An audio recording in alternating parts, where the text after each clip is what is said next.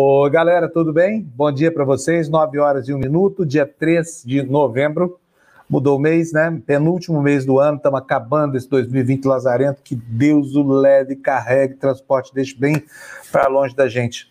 Mas o ano, agora, justamente nesse penúltimo mês, é que reserva para a gente assim as surpresas, né? Do que pode vir por aí, conformando a nossa realidade daqui a pouquinho.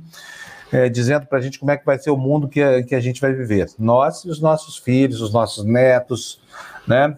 enfim, as gerações futuras por aí dependem do que vai acontecer amanhã lá nos Estados Unidos, porque o que está em questão não é só uma transição de poder. Até aqui a gente pensava que nessa grande democracia, que é a democracia americana, a coisa era fácil. Por quê? Porque está tão automatizado o processo lá, está tão espontâneo que você não imagina que você vai encontrar um problema institucional, alguém querendo dar um golpe lá, que é o que está acontecendo agora. É isso mesmo. É, assim, o mundo que não é nada parcimonioso quando usa a palavra golpe, dessa vez está cheio de dedos assim com relação ao Trump, né? Ah, ele vai apelar à Suprema Corte. Ah, ele vai, não vai aceitar o resultado da eleição, como se isso fosse uma coisa normal. É óbvio que isso não é normal. Né? O Stephen Levitsky, no livro dele, Como as Democracias Morrem, que aliás todo mundo deveria ler, fala que a falta de, de mesuras e a falta de gentileza está levando a democracia ao seu ponto máximo de exaustão, porque o não reconhecer que o outro é parte legítima para participar do jogo acaba conspurcando todo o processo. É exatamente o que está acontecendo lá nos Estados Unidos. Eu tenho a impressão, não sei se vocês vão concordar comigo ou não, que o Trump, além de ser esse grande canalha, filho da mãe miserável, é também louco. Sabe? Tem impressão, porque ninguém em sã consciência vai desafiar a grande democracia americana como esse sujeito tem feito, né? da forma assintosa, absurda, como ele tem feito. Ele está nem aí para a tradição americana, dois séculos de democracia, não, nada, não tem nada disso. Mas, enfim, o assunto domina os jornais, né? Hoje, palavras como ansiedade, pavor, medo, essa coisa toda, dominam o noticiário nos Estados Unidos. Daqui a pouquinho a gente vai mostrar, vamos conversar com a Cíntia.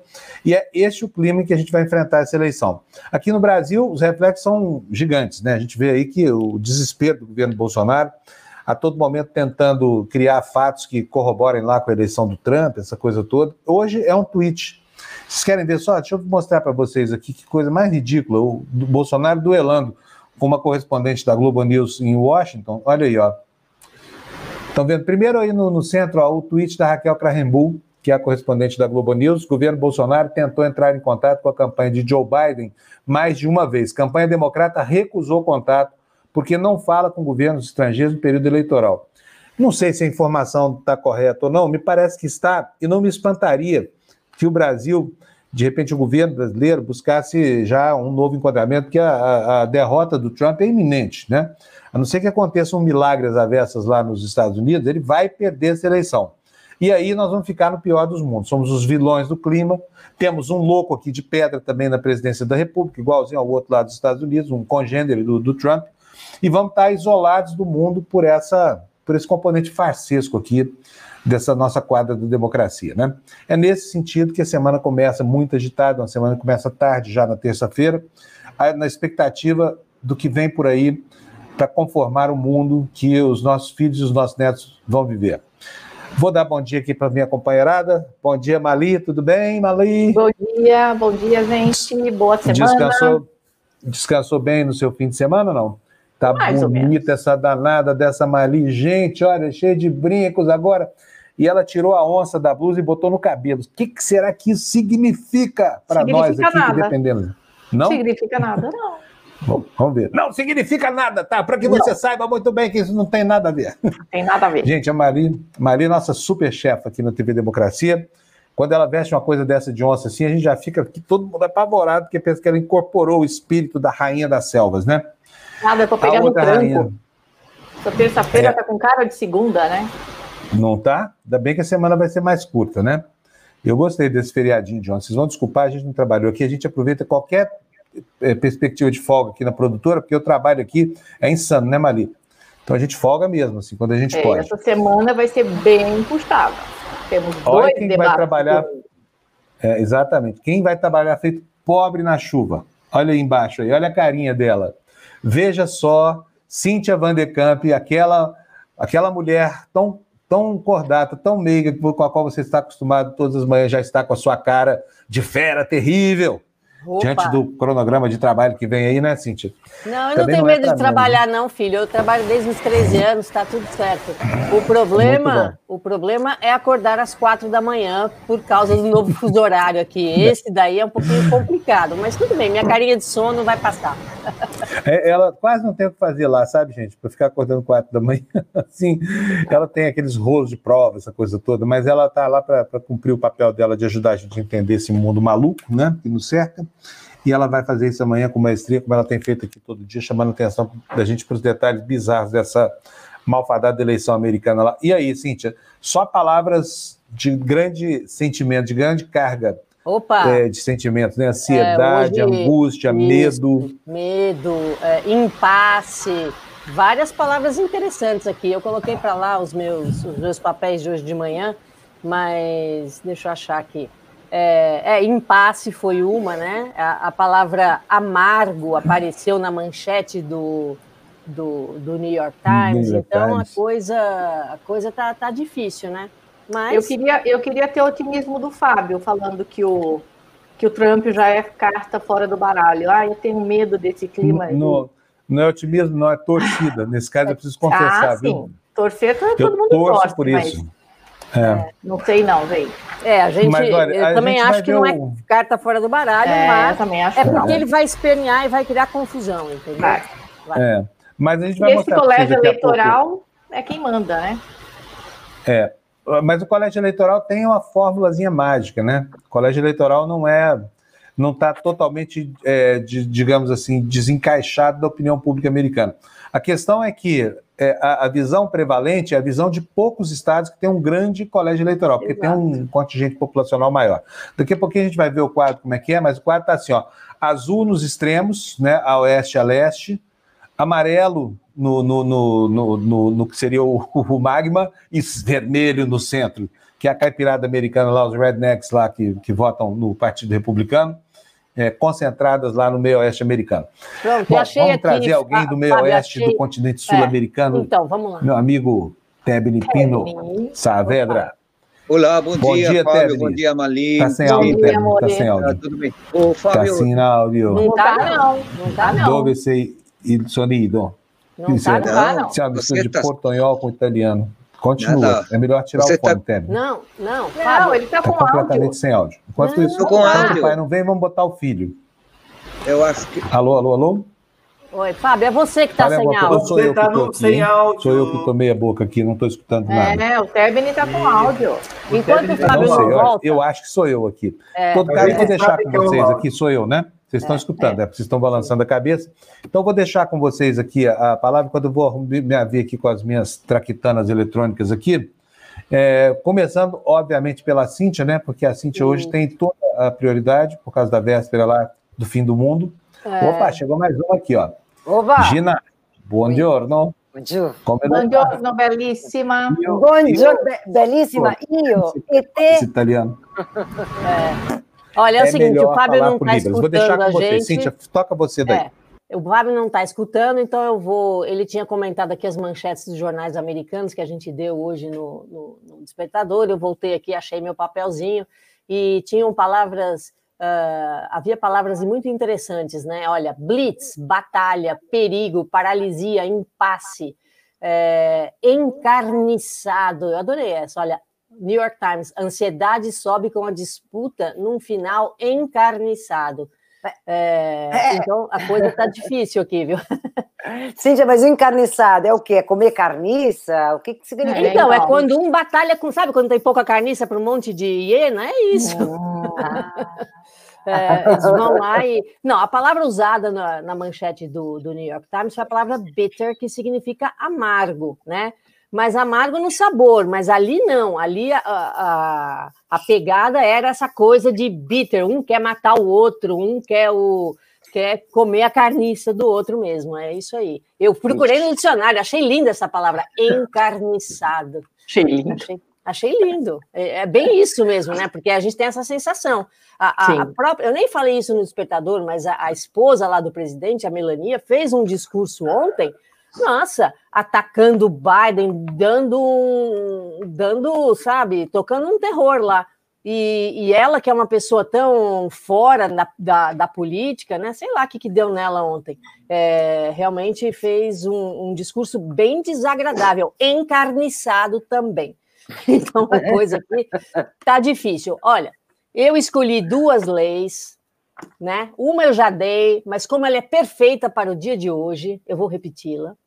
E daí escolhi uma outra para dizer adeus, se Deus quiser, dizer adeus ao nosso caro presidente. Então, a primeira, que eu já tinha dado antes, é, vou dizer, hein, eu acho que no, no, no Novo México o, o, Trump vai perder a eleição, no, no, pelo menos no Novo México. Por quê?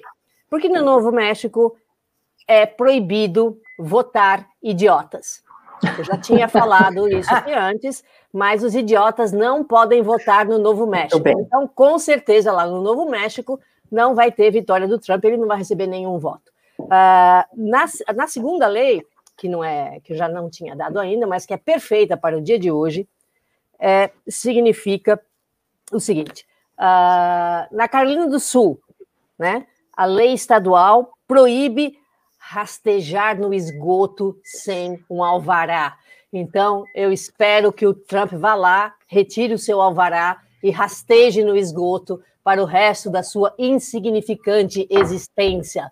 Pronto, dei aqui o meu recado de hoje. Nossa, essa foi, né, Fábio? Rastrear no esgoto. Deve ser um prazer, né? Rastejar, rastejar. É, sei não, gente. Tô, eu tô com medo. Diria que Fábio, estou com medo. Você está com o microfone é, desligado, Fábio. Fechado, Fábio. É, tô aqui. Agora tô, aquela, ó, tem hora que você ouve, tem hora que você fala, né? Os dois juntos é uma raridade aqui na minha mesa. Porque, vamos pegar aqui, a gente fez isso agora há pouco no, no Despertador. A Cintia vai mostrar para a gente aqui, eu vou pegar o mapa da CNN, que é um, é um bom mapa, bem feito a videografia, essa coisa toda, para a gente mostrar aqui qual é a situação nos Estados Unidos hoje, tá? É, é, é assim, a gente está falando disso com muitos dedos aqui, mas é, eu cobri algumas eleições americanas, eu nunca vi uma situação tão tranquila quanto essa, sabe? No, na, na, reta final. É, vou, vou, colocar aqui para vocês o, o, o, quadro, que aí a gente discute em cima de uma base mais, mais concreta, né? Então vamos lá, compartilha aqui. Aí, Cintia, olha. É, esse é o quadro. Olha, como eu falei, na costa oeste e na costa é, leste, aqui, olha, a gente vê, ó. Olha só, tudo azulzinho, tá vendo só? A não ser daqui para baixo, né, que a situação fica, fica indefinida. Amarelo aqui, no caso, é indefinido, tá? Tá. Ih, sumiu o áudio dele. Sumiu o áudio dele de novo. Mas então eu vou explicar aqui esse, esse mapa, né? Então é isso. O que é, o que é azul. Pronto, Fábio, volta então. Você, teu som Voltei. sumiu. Voltou, voltou. Voltou. Ah, não, mas explica você, pergunta para você mesmo. Conta para nós o que é essa divisão aí, Cíntia. Então, os estados em vermelho são os estados que já têm a vitória certa do Trump e eles juntos uh, contam 125 votos no colégio eleitoral. No, os estadozinhos uh, azuis uh, são onde a vitória do Biden é certa e eles juntos contam 203 votos no colégio eleitoral. Então, aí um pouco de vantagem para o Biden uh, já consolidada. Porém, esses estados aí amarelos, uh, sobe um pouquinho a imagem aí, você tirou do. Vamos lá. Aí, pronto. É, os estados em amarelo é onde está indefinida a eleição, não se sabe, a vantagem de um ou de outro é muito pequena. No New York Times, hoje de manhã, sai ali uma listinha de que alguns desses estados têm mostrado nas pesquisas uma vantagem para o Biden, 6% na Pensilvânia e no Arizona, 11% no Wisconsin e 3% na Flórida. Se o Biden ganha esses três, esses quatro estados, aí acaba a eleição, né? Uh, só mas... para a gente lembrar, todos esses estados, salvo engano meu aqui, se tiver enganado, você me corrige, Cintia, são the winner take all. Significa o seguinte: o cara ganhou na Flórida, ele não vai levar só essa vantagem de 4 ou 5 ou 10 pontos percentuais. Ele vai levar todos os 29 delegados, não é isso? Correto. Portanto, é o seguinte: um voto a mais, um voto popular a mais para um lado ou para outro, desequilibra completamente essa, essa eleição quando o estado em questão é a Flórida, não é isso, Cíntia? Correto. E aí as pessoas às vezes ficam um pouco surpresas, por que, que o azul tem mais votos eleitorais do que o vermelho, sendo que o vermelho tem muito mais estados? É por causa da população. Então, alguns desses estados azuis, como a Califórnia, tem muitos uh, delegados no colégio eleitoral, como a Califórnia, que tem mais de 50. Enquanto que os estados ali do, do meio oeste, do sul dos Estados Unidos, tem poucos, né? Você vai lá, Oklahoma, não dá para ver o número aqui, mas é um número de um dígito só. Uh, Wyoming são três votos só. É. Compara com a é. Califórnia, que são 50 e sei lá quantos, que não dá para ver. 55. E, 55. Na Califórnia. Então. É, e aí, então é isso que faz é, esse desequilíbrio, né? Os dois estados que têm um modo híbrido, né, que não é o vencedor leva todos os votos, leva uma parte e tal, é, já estão definidos. Então, é vermelho no Nebraska e é azul no Maine. Então, aí não vai, não vai ter surpresa. Até porque esses dois estados têm pouquíssimos votos. Né? O Nebraska tem só cinco, o Maine tem só quatro. Então, a, a, é aquilo que a gente estava comentando no Despertador hoje de manhã. Vai chegar um momento em que toda a eleição americana vai ser resolvida entre a Califórnia, o Texas, a Flórida e, e Nova York, Nova sabe? York. E pronto. Quem conseguir é. ter maioria nesses estados leva a eleição e fim de conversa. É isso aí, mas por enquanto é um sistema absurdo. Agora, só para lembrar, a Cintia está falando, parece que é fácil fazer essa conta, mas não é, hein, gente? Cada estado tem as suas próprias regras, tá? Isso, olha, só para vocês terem uma ideia, é, é, tem delegados de um partido eleitos pelo outro. É uma coisa maluca essa história toda. E o sistema também de escolha dos delegados, então não é uma coisa homogênea, tá? É, é bem diferente, porque lá nos Estados Unidos eles respeitam essa história da federação. Agora, ô Cíntia, sinceramente, você que mora aí em Washington, na capital, você vê alguma chance desse maluco ter vitória na, na Suprema Corte, ainda que tenha nomeado três juízes conservadores? Mas há uma diferença entre ser conservador e fazer parte de um golpe de Estado na América do Norte, eu suponho, né? Olha, uh, vamos, vamos invocar Madame Letícia, né? Porque não, não, se sabe. Eu acho que o Trump vai tentar tudo que ele puder. E quanto mais ele puder tumultuar e arrastar o processo, e nesse meio, ele já, olha, ele declarou tantas coisas que são impensáveis na, na democracia americana. Não vai fazer a, a, a transição. Se ele perde a eleição, sempre esses dois meses e 17 dias de modo de transição. Ele já falou que não vai fazer, porque para ele também não foi feito. Mentira. O Obama fez bonitinha a transição para ele. É, então ele já ele vai tumultuar. Ele veio, chegou para tumultuar, né? Vamos lembrar a grande a, a grande metáfora que usou a, a Michelle Goldberg hoje no, na, na, na edição internacional do New York Times ela compara o Trump com um buraco negro. Ele suga as coisas e faz uma confusão. É, é isso mesmo, né? Ele vai tentar. Se chegar na Suprema Corte, é complicado. Eles estão com uma maioria de 6 a 3, né? Como você disse, pode ser que os juízes resolvam ser honestos, mas a gente também não tem. Olha só olhar a Suprema Corte do Brasil, né? É, pode ser que de vez em quando eles resolvam ser honestos, mas a, o papel deles é garantir a Constituição. Nem sempre eles fazem. Tem que ver, né? Eu não sei. Uh, é muito difícil fazer essa previsão. Que ele vai tentar, ele vai tentar. Se vai conseguir, é outra história. Cíntia, deixa eu interromper um pouquinho para eu trazer um pouquinho de ânimo, que a gente está tão triste com essa história do Trump, da possibilidade dele. Eu mandei duas fotos. Peraí, Fábio. Mandei duas fotos para o Fê. Fê, você consegue subir uma dessas fotos? Qualquer uma das duas é ótima. É do Museu da Madame Tussauds em Berlim. Gente, é a previsão, ó. Uhum. Essa é a Trump Tower. Se quiser botar. Eu vi, essa é ótima. Eu tinha ah. visto aqui na Itália também, saiu com destaque isso daqui Gente, também. É, o Muito Trump é um lixo e o Museu da Madame Tussauds, se puder mudar para outra foto, então, eu acho que é até mais, mais bonita quando você tem um Obama sorrindo e o Trump numa lata de lixo. Ó, quase que eu acertei, que eu falei que ele vai rastejar no esgoto, é isso aí. É isso aí é, mesmo. Tá então vamos animar um pouquinho, porque estava tava até meio triste hoje o, o Tertúlia. Eu não é, sei não, porquê. A gente tá, não, a gente tá animado aqui. A gente tem fé que esse cara vai, vai dar um descanso para a pro... gente e vai para o lixo da história e vai arrastar um monte de gente, tipo Bolsonaro, né, Victor Orban e é. companhia limitada. Então, né? mas acho que a gente tem que tomar o seguinte cuidado. As pesquisas apontam para isso. Todas as pesquisas estavam apontando uma vantagem Hoje, e ontem também nos jornais, as manchetes eram o Biden tem hoje o dobro da vantagem que a Hillary Clinton tinha uh, em 2016. Não é pouco, é o dobro da vantagem, né? Uh, então, essa, essa é uma notícia boa, né? Agora, o problema é que está havendo tanta, uh, tanta confusão com quais votos vão ser contados, quais votos não vão ser contados, que a gente tem que tomar um certo cuidado, sabe? Parece, é, exatamente. Parece essa cortina de fumaça que a gente tem aqui no, no Brasil com, com o Guaraná Jesus, como, como que a gente vê. Na verdade, o que a gente vê com esse Bolso. Desculpa, Bolso não, é Bolsonaro. É, olha, deixa eu perguntar uma coisa para vocês aí. É, Tebni, bom dia, tudo bem? Yeah. Olha, eu queria saber, olha, o Chile e o Brasil hoje são exatamente a mesma coisa, são quintais, literalmente. A gente falava essa expressão quintal, é, é, na década de 70, 80, tinha um sentido ideológico que era de periferia. Não, hoje quintal é literalmente o quintal mesmo, aquele lugar onde você joga o lixo, essa coisa toda, sabe? Deixa crescer o mato. É, aqui no Brasil, a gente já sabe que uma eleição do Biden vai impactar fortemente o, o tudo, economia, governo, talvez a nossa democracia e tudo mais, para melhor, né? Agora, e no Chile, que é tão atrelado aos interesses dos Estados Unidos quanto o Brasil, ou mais até?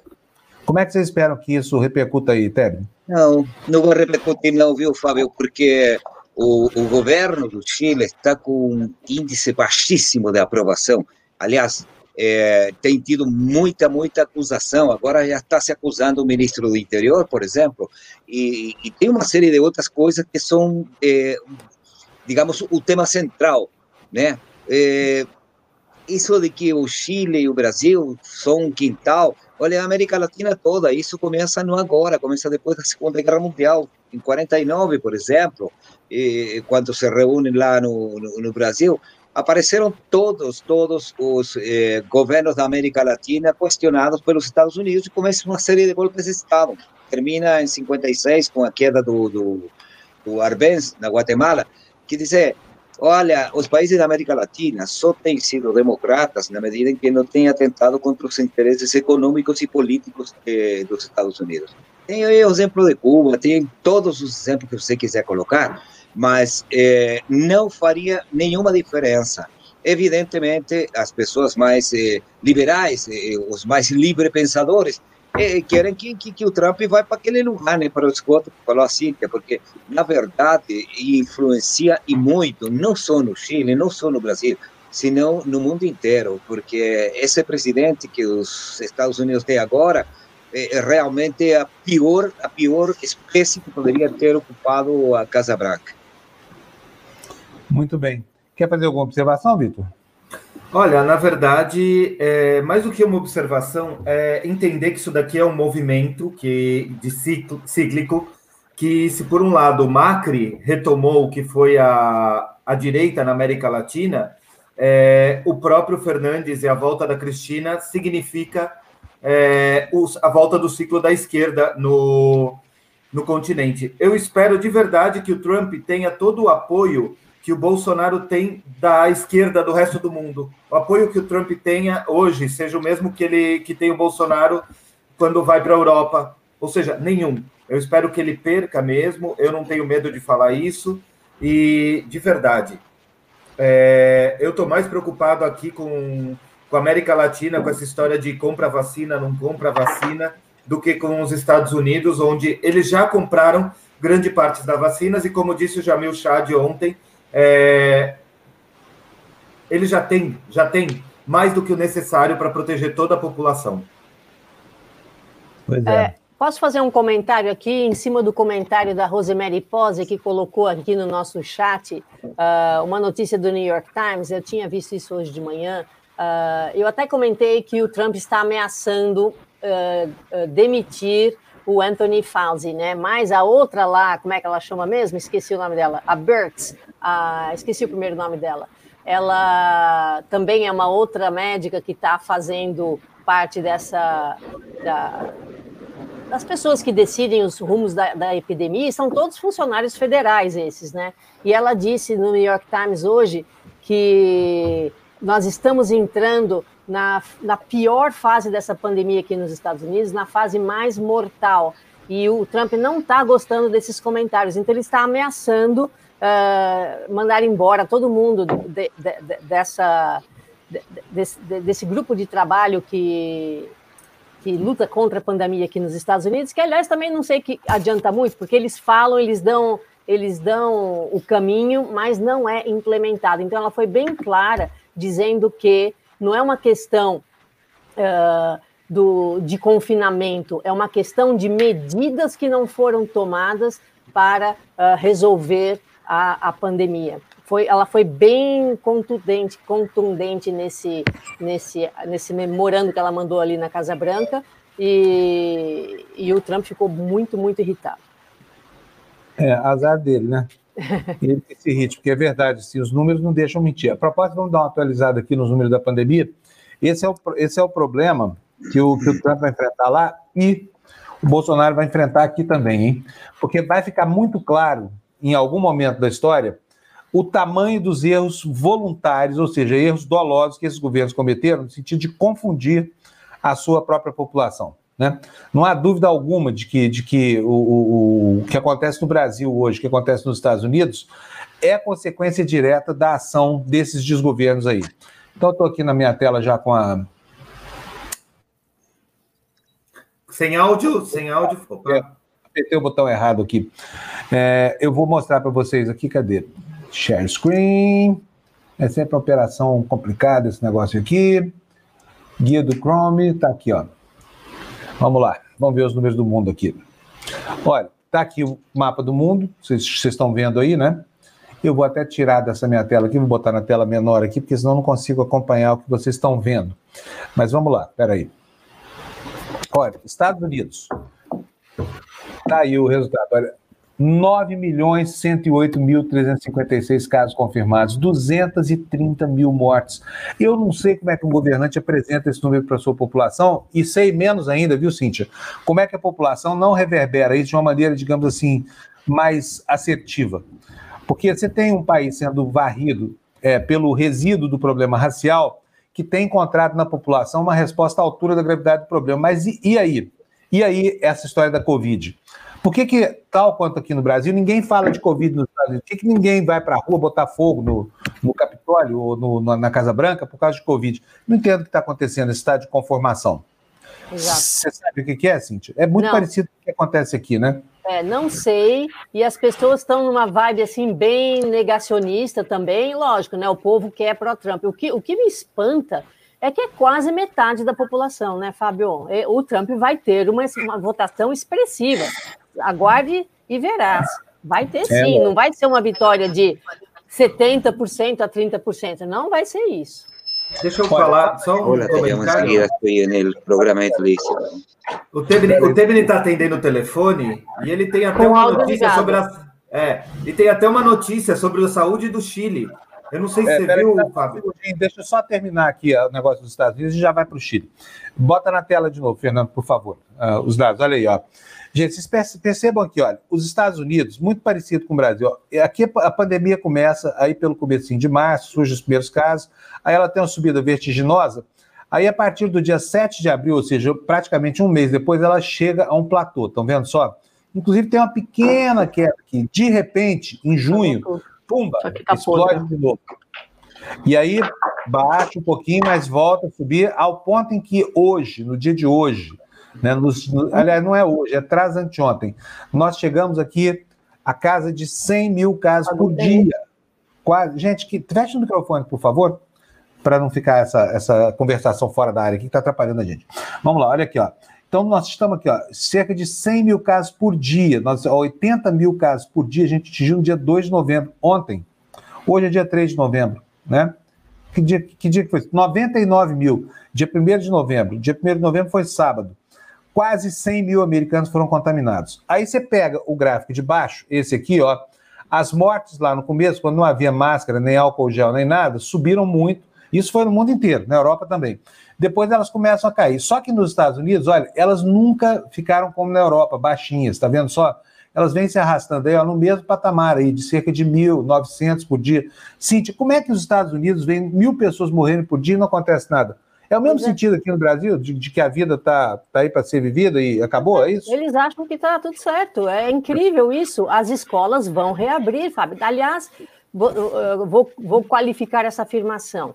Washington DC resolveu ontem que não vai reabrir as escolas, ia reabrir na segunda-feira, dia 9, agora, semana que vem, e decidiu não reabrir, mas não foi por grandes consciências de que os números foram, porque os professores falaram: não vamos, vocês podem demitir todo mundo, nós não vamos para dentro da sala de aula. Aí eles tiveram que cancelar a volta às aulas. Parabéns para os professores de Washington que não chegaram num acordo lá. Eles falam: gente, não tem condição de abrir as escolas, vocês não têm as proteções necessárias. Mas aqui o condado onde eu moro, eles estão com plano, tá, tá, tá rolando, eles vão reabrir as escolas, entendeu?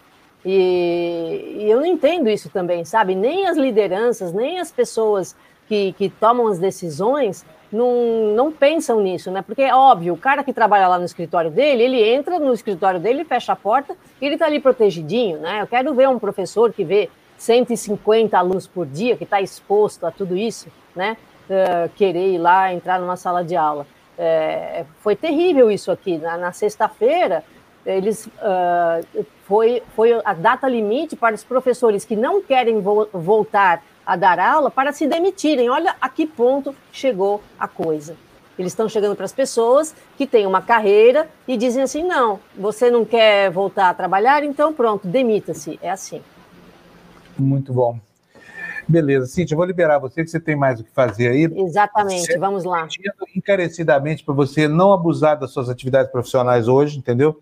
Você ficar descansada, bonitinha, porque nós vamos arrancar o seu couro amanhã. E depois bem. de amanhã também. Tá? E temos uma reuniãozinha hoje, né, Fábio? Que excepcionalmente eu vou poder participar dela, porque como é eleição hoje, as escolas estão fechadas. Uh, mas eu tenho um monte de coisa para preparar para amanhã, mas na reunião eu vou, tá bom? Tá bom, eu te agradeço muito. Um okay. beijão para você, então, até daqui a pouco. Essa reunião, Beijo. aproveite vocês estão nos assistindo, tá, gente? Tá bom. Vitor, fala do Chile aí. Nós já temos a nossa primeira entrevistada. O que, que você queria falar? O seu áudio está fechado. Está sem som. Deixa o Tebni, porque eu acho que mais do que notícias do Chile, é importante o que o Ministério da Saúde aprontou aqui, com desrespeitando a justiça. Tebni, não sei se você tenho, pode tenho, falar. Tenho, tenho condições. Olha, é o seguinte, a Fiscalia está exigindo que o Ministério da Saúde entregue os e-mails que provariam, evidentemente, a falta de atenção para o problema da pandemia no Chile. Não ministro, com, com, com, com o ministro anterior, Jaime Manuelis, tanto quanto do Henrique Paris, que é o atual ministro da Saúde. Aí a Fiscalia pediu três dias para entregar aqueles e-mails, só que o ministro atual disse que não, que ele faria só em 42 dias, quer dizer, ele está pedindo 39 dias a mais para pegar os e-mails, é algo absolutamente impensado. Isso daqui é um desafio à justiça. Eu acho que é, o, a Fiscalia vai apertar o Ministério da Saúde, porque de fato a coisa está pegando fogo, sobretudo porque vem acusações constitucionais no parlamento, tanto para o ministro da Saúde atual, quanto para o ministro do, do Interior do, do, do governo de Pinheira, né? Então, se você pede à fiscalia por uma ordem, entregue os e-mails, por favor, que só pegar, resgatar e entregar, e ele diz que não, que não daria tempo, que só poderia fazer em 42 dias. O que é um absurdo, né? Isso mostra um pouco a prepotência das autoridades atuais, que é a mesma prepotência que a gente observa nos países que são governados por eh, presidentes de direita, né? E enquanto a isso, eu queria falar, e eu, eu vou ficar inclusive para falar com a Simone Nascimento, porque ontem uma... Diga. Só para a gente esclarecer, fiscalia é a mesma coisa que Ministério Público, né? É me... Desculpa, sim, eu esqueço disso. É o Ministério Público que está exigindo isso, né? E, ah, e agora, e a outra coisa mais. Pero, Por perdão. que, que esses e-mails indicariam, Tebni? Por que, que eles indicariam falta de atenção para com a pandemia? Olha, porque houve uma manipulação, uma manipulação assim horrível dos dados dos, das pessoas que estavam contagiadas, dos falecidos e tudo isso. Mas o Victor tem outra informação, porque embora esteja em Vinha del Mar, ele, tem, ele lê as mesmas coisas que eu leio.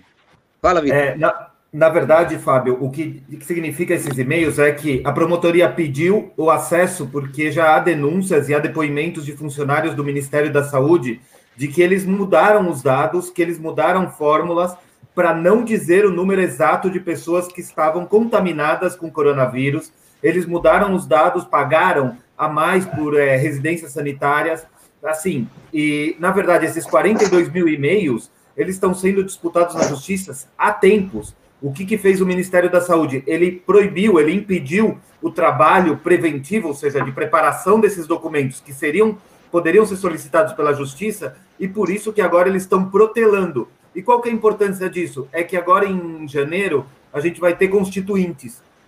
E se a pessoa é condenada ou tem alguma participação, ela não pode ser candidata.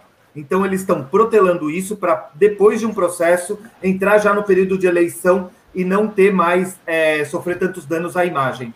E eu acho que chegou a Simone aqui, e senão vamos dar bronca na gente de novo.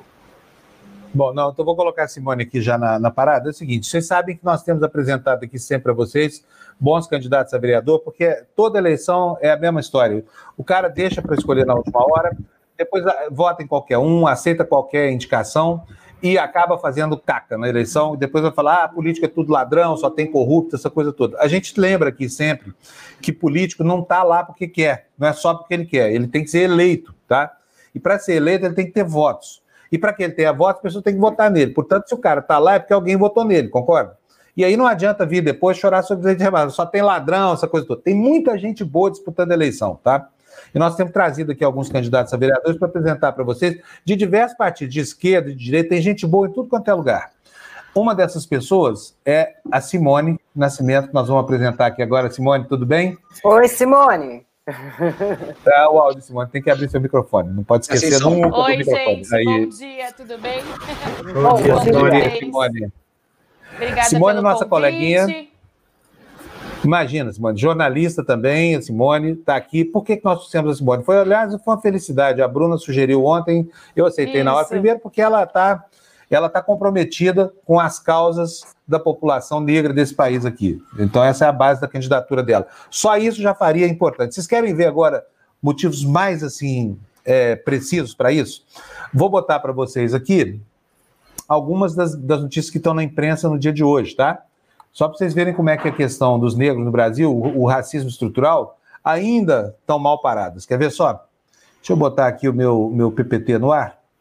O slide número 3 em diante. Vocês vão ver como é que é. Parece que não, o Brasil não é um país racista, né? Teve gente que já escreveu até livro falando não somos racistas, essa coisa toda. Eu vou começar por aqui, ó. Simone, notícias de hoje, do Jornal o Globo, aposta de peso nos favoritos. Até aí você não consegue identificar nada do componente racialista que está permeando essa eleição. O que, que essa matéria diz? Que os candidatos favoritos estão recebendo mais dinheiro do que os demais. E o Bruno Covas, nesse sentido, seria o cara mais aquinhoado do país. Isso aí é, do, do, do enfim, da, do, do, do, alvedrio, né? Ou, ou é, enfim, fica a critério do, das instâncias partidárias. Mas vamos para mais notícias de hoje. Verba partidária exclui 237 mil candidatos negros no país. Legendas descumprem regra para financiamento proporcional de campanha e priorizam brancos. Apesar de representarem a maioria das candidaturas, pretos e pardos receberam apenas 40% dos recursos do fundo eleitoral. Se você acha que é pouco, tem mais, tá? Essa foi a notícia do Globo, agora vamos para o Estadão. A ausência de postulantes pretos e pardos nas eleições para o executivo é realidade ainda bastante significativa. E neste ano, ocorre em 2.134 municípios do país, segundo o TSE. Geraram essa manchete. Em 38% das cidades, só há candidato branco a prefeito. Nesse sentido, que está aqui a Simone para conversar com a gente sobre essa, sobre essa história toda. O que é ser negro no Brasil e o que é ser negro na política brasileira, diante dos partidos. Simone, bem-vinda aqui. Bom dia para você. Obrigada, Conta para nós Fábio. por que a decisão da candidatura, qual partido, etc, etc. Obrigada, Fábio. Eu quero agradecer a Bruna também. Vou falar para vocês, ontem eu estava panfletando, encontrei a Bruna, que era uma, é uma grande colega da época da faculdade, quando fiz jornalismo na PUC, e no mesmo momento aceitei, sim, o convite. Acho que Sene... eu sou a Simone Nascimento, tenho 28 anos, sou candidata a vereadora do PSOL, partido que eu sou filiada desde 2014. Mas, além disso, eu sou militante do movimento negro aqui em São Paulo, eu faço parte da Marcha das Mulheres Negras de São Paulo, uma organização em São Paulo que existe desde 2015, quando fez parte da construção da Marcha das Mulheres Negras de Brasília, quando levamos mais de 50 mil mulheres em novembro daquele ano para Brasília contra a violência racista pelo bem viver. E eu faço também parte do Movimento Negro Unificado, que é a entidade mais antiga do movimento negro brasileiro, né? Que há muitos anos não tinha uma candidatura própria para vereador na cidade de São Paulo, mas diante dos rumos, as disputas políticas do país, nós achamos extremamente necessário apresentar o projeto político que essa entidade desenvolve há tantos anos contra a violência racial para disputar os rumos da, da, das eleições do Brasil e também colocar que existem jovens negros com consciência negra para defender o legado e lutar por mais avanços na Câmara de Vereadores. Bom, gente, eu acho que ser negro no Brasil, em primeiro lugar, é viver numa sociedade que tem uma herança do pior processo desumanizador do sistema capitalista, que foi a escravização negra. O Brasil foi o último país a abolir a escravização do mundo o país que mais escravizou pessoas negras, que mais sequestrou negras e negros na África, e hoje é o país mais negro fora do continente africano. Mas, ao mesmo tempo, mesmo a gente tendo 132 anos de falsa abolição, a gente não teve reparação histórica. Então, quando você pensa que foi a abolição da escravatura, ela não foi acompanhada de política de moradia, política de terra, política de inserção no mercado de trabalho, nada disso. E aí, tá um barulho, é, e aí é, nós temos hoje a maioria da população no Brasil de negras e negros, mas quando a gente pensa os espaços legislativos de fazer política, como a Câmara de Vereadores de São Paulo, a gente vê o total de zero mulheres negras na Câmara de Vereadores. Então, ser mulher negra num partido político ou ser mulher negra fazendo política institucional no Brasil é muito difícil, porque é muito mais comum que, assim como todas as áreas da sociedade, a gente esteja na base da pirâmide social. E a política é uma dessas faces, né? São Paulo é a cidade mais rica da América Latina, então faz muito sentido no sistema capitalista que a gente não esteja aqui é, na Câmara de Vereadores. Essas notícias que você passou aí mostra um problema estrutural do Brasil. Por mais que a gente tenha avançado é, na aprovação da necessidade da distribuição proporcional do fundo eleitoral para negras e negros, a gente sabe que, assim como outras coisas de avanços antirracistas na sociedade brasileira, as estruturas do poder sempre vão tentar se esquivar disso para que a gente não tenha, de fato, um avanço estrutural. É pensar, por exemplo, que foi as últimas eleições, né? o pouquíssimo de pessoas negras que entrou mesmo. E essa é uma eleição que tem maioria de negras e negros, mas não necessariamente a gente vai ver essa maioria ocupando a Câmara de Vereadores. Tem um componente para nós que é fundamental, que é não basta ser negro, é necessário defender um projeto político de emancipação da classe trabalhadora e da população negra como um todo, que é a maioria dos trabalhadores brasileiros, né? É necessário que, acompanhado com essa representatividade, a gente tenha pessoas dispostas a ocuparem esses espaços ao lado dos movimentos populares, a lutarem em defesa de uma democracia real. E a gente está num ano, gente, é, marcado por lutas antirracistas, né? Se a gente pensar o que foi 2020 e qual foi a principal mobilização internacional, a gente vai pensar no Black Lives Matter, a gente vai pensar no Vidas Negras Importam que mesmo em meio a uma pandemia de, denunciou que a violência policial racista estavam aprofundando o genocídio contra a população negra, né? E isso é uma realidade também na cidade de São Paulo e no estado de São Paulo. Durante a pandemia, a gente teve um aumento do número de homicídios na cidade contra pessoas negras e pobres. A gente teve a morte do Juan, um adolescente na cozinha da casa da sua mãe, na Zona Leste. A gente teve a morte do Guilherme, sequestrado perto, poucos metros da casa da sua avó, por ser um menino negro.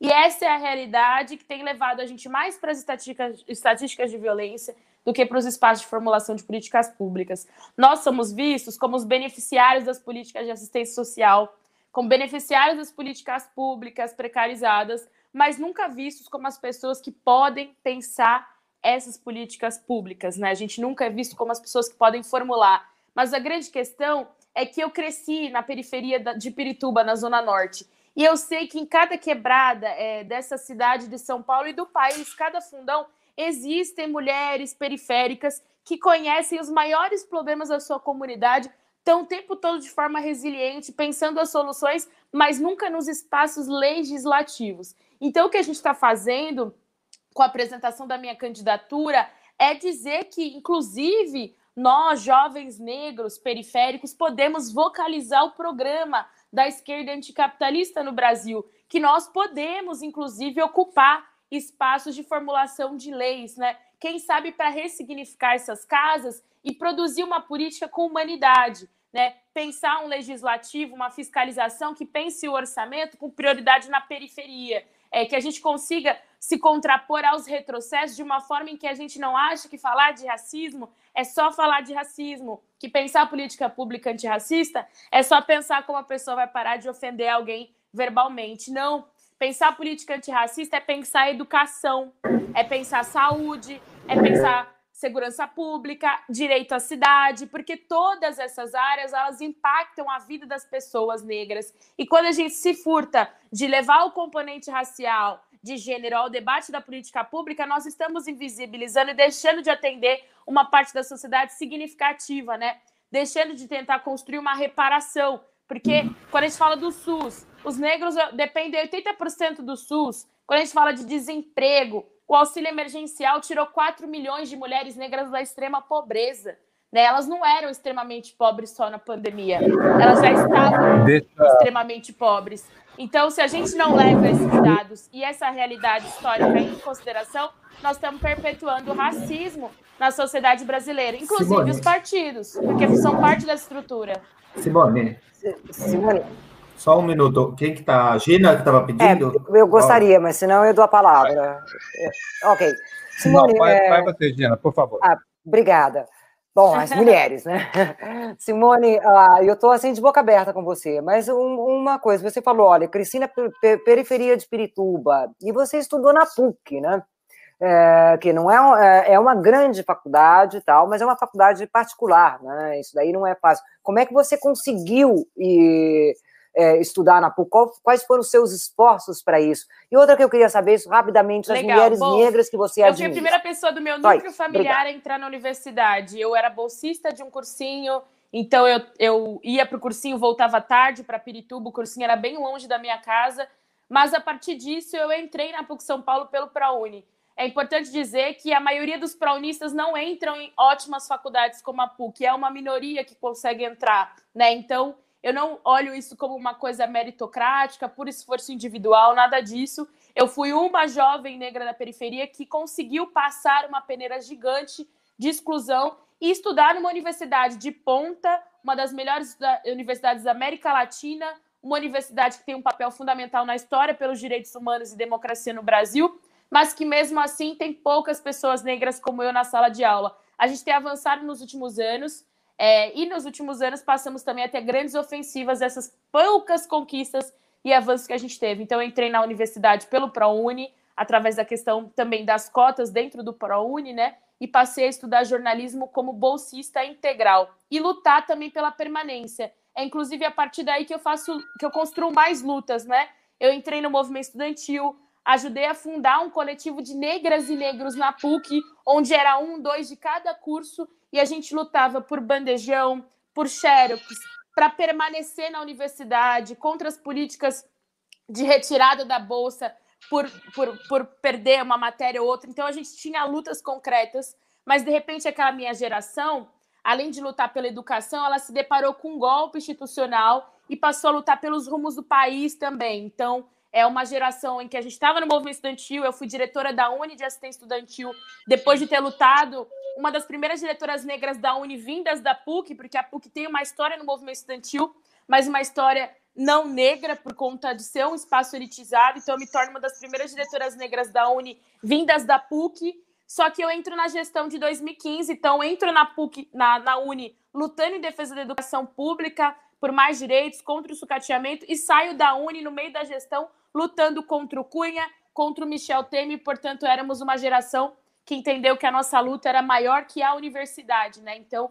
essa foi a minha passagem pela PUC São Paulo, o qual foi fundamental para mim, apesar das dificuldades, foi um espaço que eu desejo que todos os jovens negros tenham de direito, né? Entrar na universidade, permanecer, se formar e avançar junto às suas comunidades. E sobre as mulheres negras que me inspiram, são várias. Acho que, em primeiro lugar, a minha mãe, que é uma mulher negra que sempre me incentivou a ir atrás dos meus sonhos e lutar, e também outras lideranças do movimento negro brasileiro que me inspiram, como a Lélia Gonzalez, que foi uma, primeira, uma das mulheres negras que fez construir um pensamento de feminismo negro no Brasil, do, do feminismo afro-latino-americano, uma das fundadoras do movimento negro unificado. É, vamos pensar também em Luísa Bairros, né? Vamos pensar em Antonieta de Barros, que foi a primeira parlamentar negra do Brasil, que inclusive eu ganhei o prêmio dela da CEPIR em 2016 para jovens comunicadores negras e negros, através de um trabalho é, que eu fiz. Vamos pensar em Marielle Franco, uma companheira que eu vi se tornar vereadora na Câmara de Vereadores do Rio de Janeiro,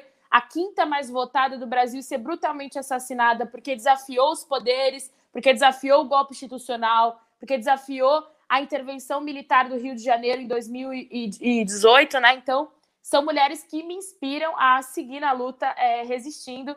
E obrigada por essa pergunta tão bonita. Eu acho que ela é fundamental para que a gente pense a política de forma mais humana. Obrigada a você, Simone. Está vindo vários elogios. Olha, é, só queria é, falar. A Rita fez um comentário, estudou na PUC, é, é sempre assim, dúvida sobre a origem do dinheiro, cansei dessa pergunta. Rita, não, a minha pergunta não foi nesse sentido, não. A minha pergunta foi para conhecer mais da biografia da Simone, que me parece bastante interessante, e dos esforços dela, que eu acho que tem que ser premiados. E, e, sabe, ela é uma, uma pessoa que está me parecendo uma pessoa de uma garra muito grande, e a minha pergunta foi nesse sentido. Não foi dúvida sobre o dinheiro que ela teve para estudar na PUC ou não, tá? Obrigada. Ô Simone, Simone, posso falar? Olha, eh, eu li que você tem também uma postura radical na defesa da cultura, na cultura de modo geral, né? E eu vou te contar que a nossa ministra da Cultura aqui no Chile, com o presidente que quer ser Bolsonaro quando crescer, é, diz que não, não tem importância que tenha tirado as verbas para o próximo ano. O que você acha a respeito das verbas para a cultura, sobretudo da parte de uma ministra que imaginamos todos, estaria defendendo a cultura, né? Já não, não, não, temos mais teatro, evidentemente a pandemia tem sido um fator importante, mas a cultura em si não é só pagar um ingresso para um teatro, para um cinema, para um espetáculo musical, um espetáculo de qualquer natureza. Como você então entende isso que você escreve, que cultura não é mercadoria? Eu já mais ou menos imagino a sua resposta, mas eu gostaria que você falasse sobre isso.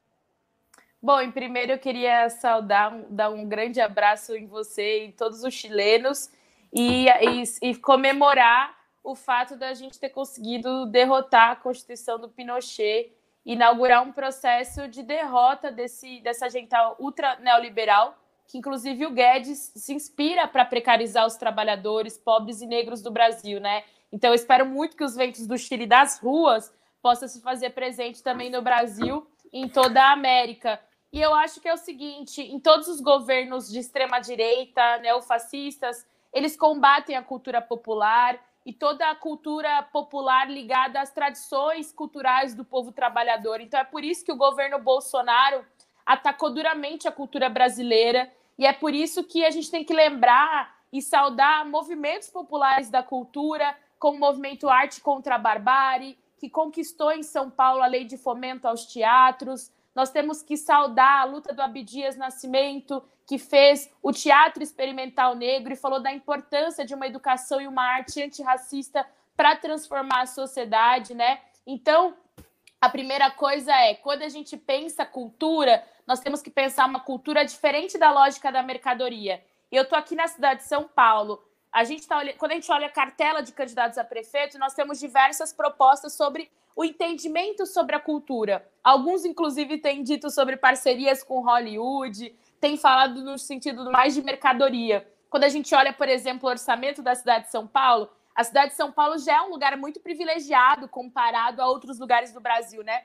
Tem lugares em que a gente sequer tem secretarias de cultura, é, fundos de cultura, mas São Paulo é uma cidade extremamente rica, 69 bilhões de orçamento, é o maior orçamento da América Latina, investe 1,5%, investe menos de 1,5% do seu orçamento em cultura. Então, o que eu reivindico não é uma luta minha, da minha cabeça, é uma luta do movimento de cultura em São Paulo, que avançou com a lei de fomento ao teatro, com a lei de fomento às periferias. É importante dizer que quando a gente conquista uma lei na cultura, é muito mais possível avançar do que sobre a vontade apenas dos editais. Então, é muito. Eu saúdo muito essas leis por serem conquistas populares construídas por baixos por esse movimento, e eu reivindico o aumento do orçamento para a cultura para 3%, sendo destinada metade desse valor para as periferias. Porque uma das coisas que eu defendo muito no programa de jovem negra é que incentivar o hip hop, o slam, os aparelhos públicos poderem receber o funk, poderem abraçar a cultura periférica, diminui muito a criminalização dos jovens negros, dá a eles uma oportunidade de seguir na cultura de forma a ser transformadora. Então é fundamental que esse orçamento ele vá também para as periferias, que geralmente são espaços que estão sendo sucateados,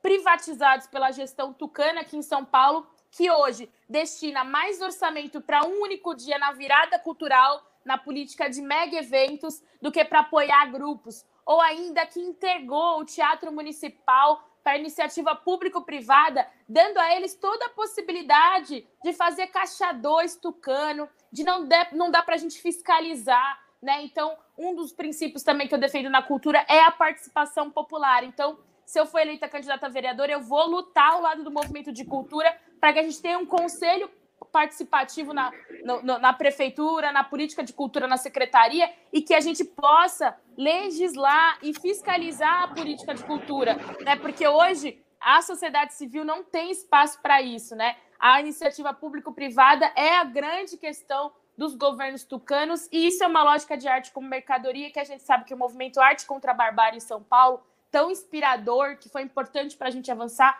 era totalmente contra, e eu reivindico muito esses movimentos. É... Perfeito. Deixa só eu aproveitar que o Fábio está com o gata distraído. É, Simone, eu também estou aqui no Chile e uma coisa que eu aprendi a valorizar muito foi o movimento negro. Eu sou maquinzista, então a gente tinha o Afromac, que foi Afromac. anterior ao, que é um movimento que até hoje é muito forte, do qual eu tenho muitos amigos e do qual, bom, eu saí latino. O Tebne é chileno, não é. Nossas raízes são latinas, nós somos indígenas.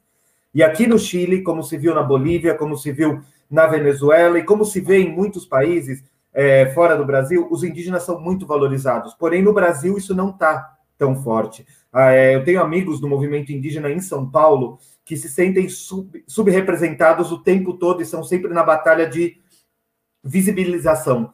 Como é que você pretende, dentro da sua plataforma, se eleita, ajudar a visibilizar também essas minorias que estavam antes no, em São Paulo, antes mesmo da chegada dos brancos e dos negros?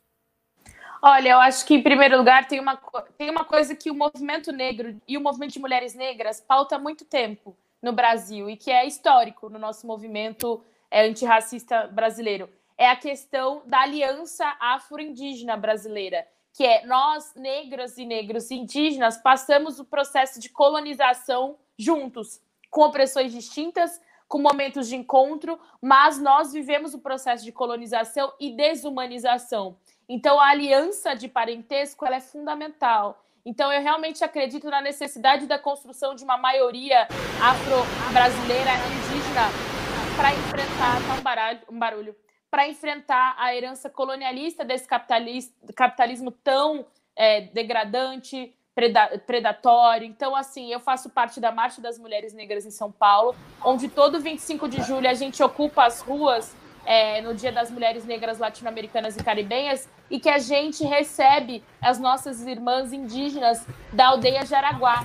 Então, assim, é, nós vamos continuar a luta que a gente já faz, né, de junção com essas pautas, entendendo que é importante que as mulheres indígenas também falem em primeira pessoa e que nós sejamos aliadas irmãs numa luta anticolonialista, anticapitalista. Então, assim, o que eu vou fazer é continuar essa aliança de parentesco que a gente já faz nos movimentos sociais e populares, né? Nós não vamos fazer nada de diferente na Câmara, nós vamos fazer desse um espaço de luta desses movimentos sociais. E com certeza, a aldeia Jaraguá, os espaços indígenas na cidade de São Paulo precisam ser valorizados, porque hoje essas irmãs e irmãos sofrem de racismo também, sofrem da gentrificação, sofrem do assédio e a não compreensão de que existem outros modos civilizatórios e de viver diferentes do que a sociedade atual nos impõe. E eu acho Simone. que é... Oi? Tá um barulho, não, mas não queria é só... aqui. Não, não, sou eu. O barulho sou eu aqui. Sou eu. Tem uma reforma aqui no meu prédio aqui. Agora esse negócio Ah, de home tá. office. Eu quero desejar a você uma ótima reta final de campanha.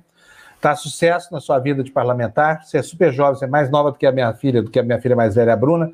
E é muito bom ver gente nova ocupando espaço de gente velha que pensa de maneira caquética. Nada contra velho, não, até porque eu sou velho, né? Eu e o Tebni aqui, ó, chamando nós não, não. é coisa horrorosa. Só, ó, opa, não, aqui, ó. Então, um beijo para você. Ó, aqui, ó. Tá vendo? Alguém tem que defender nós velhinhos, viu, Simone? Eu vou bater lá na porta do seu gabinete se ganhar essa eleição lá. Gente, tá eu difícil, quero né, agradecer. Quero agradecer, dizer para todo mundo que se identificou, que quer trocar mais ideia, que eu estou nas redes sociais. Dá para escrever Simone Nascimento e me achar, ou arroba Simone é nós, também me acha super fácil. Estamos na luta antes e depois das eleições, estamos na reta final. Eu agradeço a vocês. É, meu número é 50555 aqui na cidade de São Paulo. E nós, em São Paulo, temos a chance também, num nível acima, na prefeitura, de eliminar o tucanato e o bolsonarismo, porque essas eleições são fundamentais para o rumo da política do Brasil, não só da cidade de São Paulo. E por isso que eu também estou com o bolo Zerundina 50 para São Paulo ser a cidade da esperança. Obrigada pelo espaço. Valeu, Simone. Brigadíssimo para você. Obrigada, Boa sorte para você. Olha, tchau, vocês estão vendo, gente, que não é falta de candidato, não, hein? Quem quiser votar mal na seleção, escolher tiririca, essa gente desqualificada aí, vai fazer porque quer, porque quer usar mal o voto, sabe? Gente, a Mali tá tão bonita. Deixa eu ver de novo. Põe aí, Fernando. Olha é só. Mesmo. Põe vira de lado, é assim, mesmo. Mali. Que isso? Gatona! Olha isso! Gatona! Meu Deus do céu. Eu, o meu microfone está muito barulhento mesmo. Fala, Tebni. Sim, sim. Não, Fala. antes de ir embora, eu queria te deixar um abraço que te mandou outra mulher bonita, chamada Luciana Camargo, que trabalhou muitos anos na Rede TV uh. e está nos Estados Unidos. Disse, olha, manda um abraço, eu faço público, porque eu vou gravar isso e vou mandar para ela, tá? Então, oh, está dado... Onde anda a Luciana Camargo? Está nos Estados Unidos agora. Ah, faz tempo que eu a não Luciana, vejo. Luciana, um beijão para você. Morro de saudade dela. Faz que bom que, que ela tá lá. também tempo... ela. É. Manda um beijão para ela, fala para ela, dá o nosso telefone aqui para ela, Tebe. Me passa os contatos para ela falar com a gente. A gente morre de saudade dela. Você já vai eu, agora? Eu vou, eu vou te mandar também o telefone dela para você entrar em contato. Poderia ter mais alguma pessoa que eh, eh, tivesse alguma outra informação para não eh, explorar tanto digamos, pelo menos pelo dia de, de hoje ou amanhã, a, a nossa querida Fante Cabo. Tá bom? Tá bom. Um então. vocês, então. Tchau, Tebni. Obrigado. Viu? Tchau, Tebni. Tchau, tchau. Gente, o Tebni e suas conexões internacionais, é muito engraçado isso. Olha, eu não fiz isso agora, vou, antes de entrar o César aqui, deixa eu dar bom dia para todo mundo aqui, gente, meio atrasado, né? Olha, nós já estamos às 10 horas da manhã, já faz uma hora e 10 minutos que nós começamos. Então, olha, bom dia, galera. Bom dia, Marley. Bom dia, Débora. Cadê, cadê, cadê? Vamos, gente, vamos. Aqui, ó. Não quer dar. Débora de novo, bom dia. Ana Maria Balardim, Débora de novo. Júlio César Godoy, Débora de novo, bom dia. Zé Ventura, Arthur Costa, Rosali Senra, Senra Mazov. Muito legal, né? Glaucia, bom dia. Zé Ventura, bom dia. Bom dia para vocês todos que estão com a gente aqui. Valder, bom dia. Olha, nossa galera aí, ó, todo dia. Débora de novo, bom dia, Débora. Bom dia, Érica. Débora. bom dia, Débora. Zé Ventura, Gabriela, Gabi, nossa Gabi, queridíssima. Vou pegar desde o início. Gente. É, só vai daqui, ó, Gabi de novo, o, Débora de novo. O César só vai conseguir mostrar a capa do livro agora. É, não, não, mas eu vou, vou direto aqui para ele. Cadê o César aqui? Tá ele aqui. Oi, César. Tá Tudo bem? Tá. Tudo bom, César? Oi, César. O, César o seu áudio tá microfone fechado. Microfone fechado. Microfone. Né? Microfone. Microfone, César. Vitor. Não, Não, tá fechado. Aí, tá agora, sim. agora? Fala bom dia. Agora? Bom dia. Ô, agora sim. Bom dia. Vozeirão lindo do César. Tudo bom, César? Gente, vocês estão acostumados já com o César aqui. Nós estamos atrasados com a entrevista dele. Eu não vou tomar muito tempo com a apresentação, não. Só estou dizendo o seguinte: toda vez que ele aparece aqui, a notícia é boa, entendeu? Tem hora que ele veio para falar dos livros dele, tem hora que ele veio para falar de, de, de, de, gente que a gente não está conseguindo entrevistar. Aliás, viu, César, vou te pedir uma ajuda daqui a pouco, tá? Mas olha, tá. vem aí Tempestade Perfeita. What does it mean? O que, que é uma tempestade perfeita, César? Um homem comprometido com a informação e as letras. Conta para nós. Obrigado, Panunzio. Bom dia, bom dia. Bom dia. Bom, cara, esse, esse é o meu novo trabalho, Tempestade Perfeita, é o, no, o, nome do novo livro que sai agora no primeiro semestre de 2021. o, nome, o título completo do trabalho é Tempestade Perfeita, o Bolsonarismo e a Pandemia Covid-19 no Brasil. Porque o trabalho se presta a, a fazer uma reflexão sobre essa intersecção em, entre o bolsonarismo e a pandemia no Brasil entre março e outubro de 2020. Esse é o período que eu, que eu estudo. Nesse sentido, é, eu fiz um desenho para o livro que dá conta, Fábio, de, primeiro, um conflito institucional que se estabeleceu em virtude da atuação do bolsonarismo durante a, a pandemia. Esse conflito ele tem quatro dimensões. Dentro do próprio governo federal, entre os níveis federativos, ou seja, com os governadores e, e, e prefeitos, entre os poderes da República, então, do executivo, do bolsonarismo nessa ocasião, ah, com o legislativo e o judiciário, e junto à, sociedade internacional. Então, é, existe aí um conflito institucional com múltiplos planos de atuação que se estabeleceu no Brasil nesse sentido. Isso deu margem, a Panúzio, para o que eu, eu intitulei das causas centrais do agravamento da pandemia no Brasil. A primeira delas é o simbolismo presidencial, que, como a gente sabe, durante a pandemia inteira negou a ciência, uh, receitou remédio que não tinha nenhum tipo de respaldo científico, enfim, conduziu as coisas mais absurdas junto à, à população brasileira, inclusive instruindo efetivamente a população a invadir os hospitais, a, a para filmar se os leitos estavam de fato sendo ocupados e outros absurdos de, uh, dessa natureza. O segundo é a ausência do federalismo cooperativo. Porque uh, o federalismo cooperativo é um parâmetro que consta na nossa Constituição, é um parâmetro constitucional de 88, que tem como objetivo primário facilitar a cooperação, em, como o próprio nome já diz, facilitar a cooperação entre os entes federativos da União, porque o, país, o Brasil é um país muito grande. Então, existem peculiaridades, existem questões que são específicas que se aplicam no Estado e não necessariamente se aplicam em outro ou na federação de forma mais ampla. O que o federalismo cooperativo preconiza é isso: é facilitar a cooperação entre os Estados brasileiros, dado a, o tamanho e a complexidade do país. Durante a pandemia, o bolsonarismo usou esse parâmetro para dizer que, basicamente, a responsabilidade de lidar com a, a crise sanitária era dos governadores. E, e, e de forma a se eximir, basicamente, de, de ter que tomar alguma, assumir algum tipo de responsabilidade mais efetiva nesse sentido. Então, essa ausência do federalismo cooperativo prejudicou demais. E isso foi endossado por algumas das principais autoridades aí do judiciário, dizendo que, como o próprio Fernando Haddad pontuou muito bem, o que o STF disse com relação a essa, essa matéria é que valia a portaria mais forte.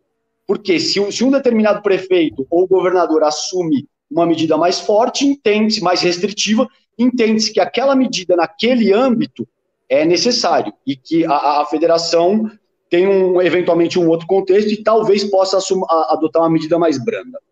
Então, esse é o segundo ponto, a ausência do federalismo cooperativo.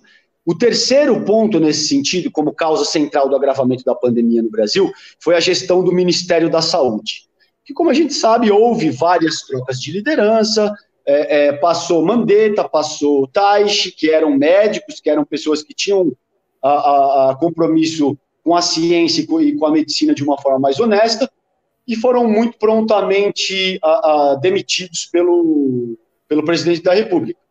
O Pazuello, que agora hoje está inclusive internado, contaminado com a própria doença, foi a pessoa que mais uh, permaneceu no cargo nesse sentido, porque, primeiro, é, é, é, é um militar e que te, esteve muito mais disposto a se submeter aos impropérios que o próprio Bolsonaro sugeriu ou demandou nesse sentido que fossem efetivados. Esse é o terceiro ponto, então, a gestão do Ministério da Saúde.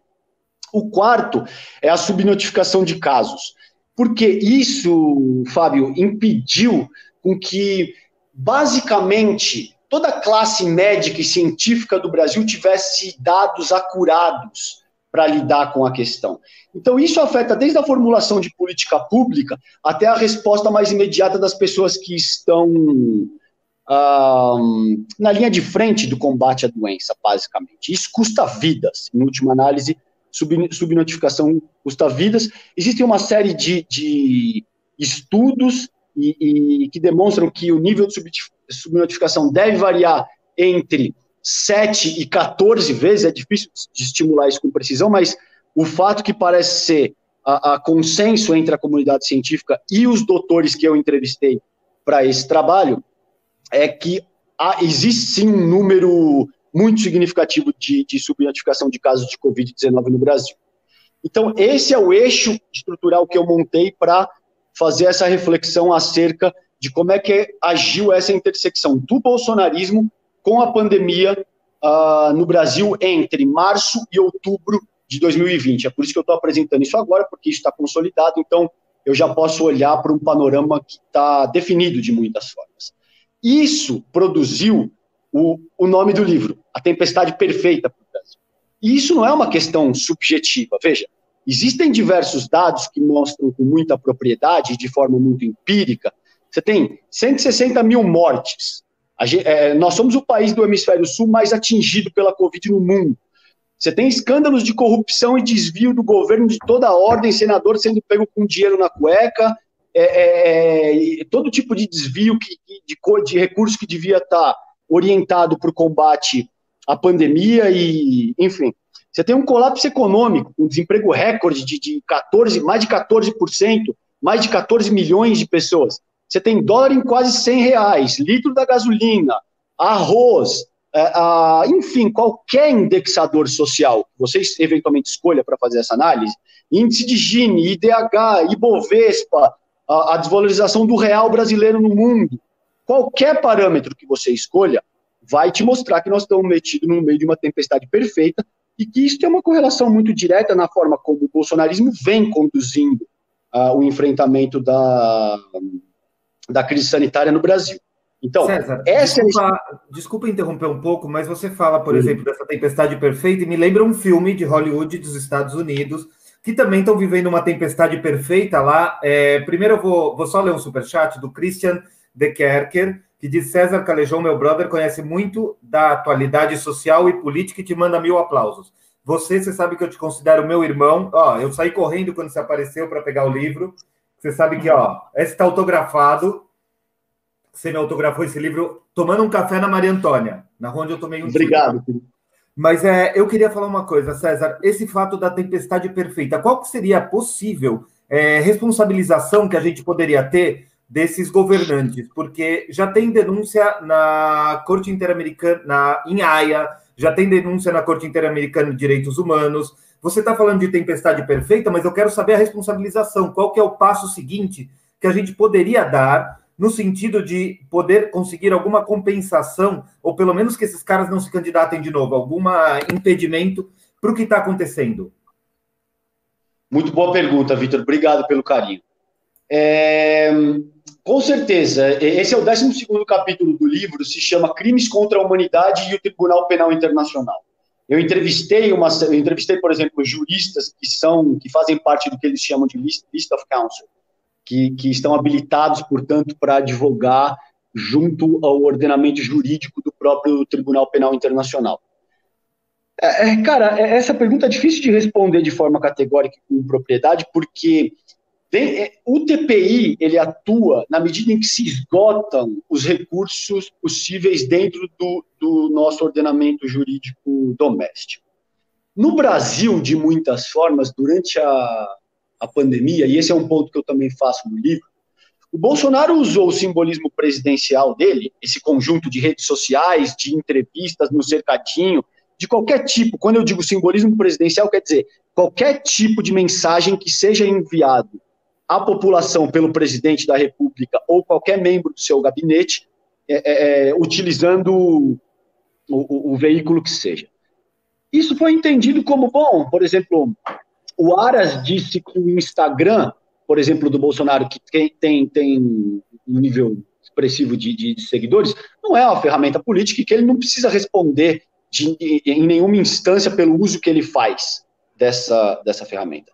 Então, ele, ele, ele avançou todo tipo de absurdo e impropério, e, e, o ordenamento jurídico nacional não entende que ele tem nenhum tipo de responsabilidade frente à forma como ele utilizou essa ferramenta, entende?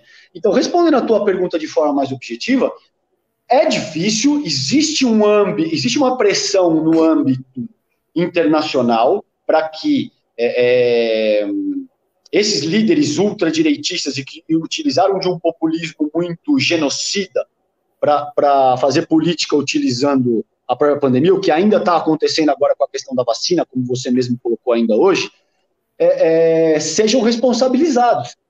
Agora, isso é extremamente difícil, porque no âmbito do TPI, é, é, julgam-se crimes de guerra, onde há genocídio, enfim, as pessoas estão usando metralhadoras e granadas, geralmente são coisas uh, dessa ordem, mas sem dúvida que o fato da, de, pela primeira vez na história, a gente ter um, um presidente que está em exercício e está sendo, está uh, uh, sofrendo denúncias dessa ordem, não só junto ao TPI, mas na, na própria ONU e todo esse tipo de, de dinâmica em ação, é, é, tem um custo político absurdo.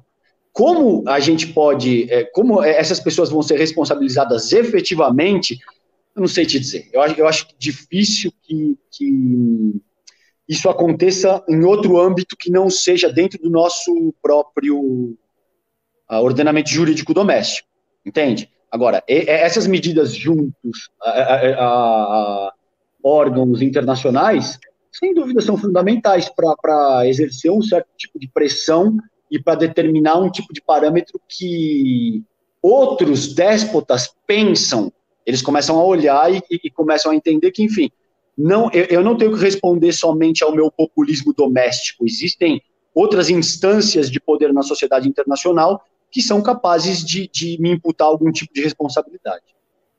Tá. César, eu tenho uma pergunta para você que é o seguinte: é, quanto do seu livro é, você põe é, a nossa responsabilidade nessa pandemia?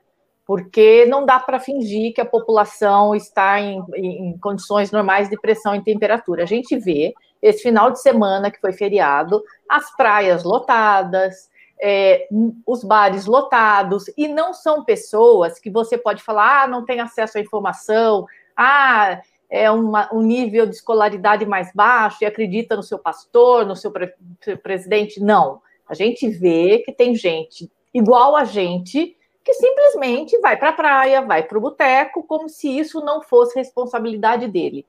Qual uhum. é o capítulo dessas pessoas no seu livro? Mali, é, na verdade, assim, a, a proposta mais objetiva do livro não considera a população em si, mas isso está contemplado dentro disso que eu chamo de simbolismo presidencial. E tem um capítulo dedicado só a, a, entender o que é o simbolismo presidencial, como é que ele foi usado durante a pandemia e tal. Eu não, eu não dediquei um único capítulo ou um esforço específico para estudar o comportamento da população em si como um fator decisivo nesse sentido, porque o, o, o livro aborda a, intersecção do bolsonarismo com, com a pandemia.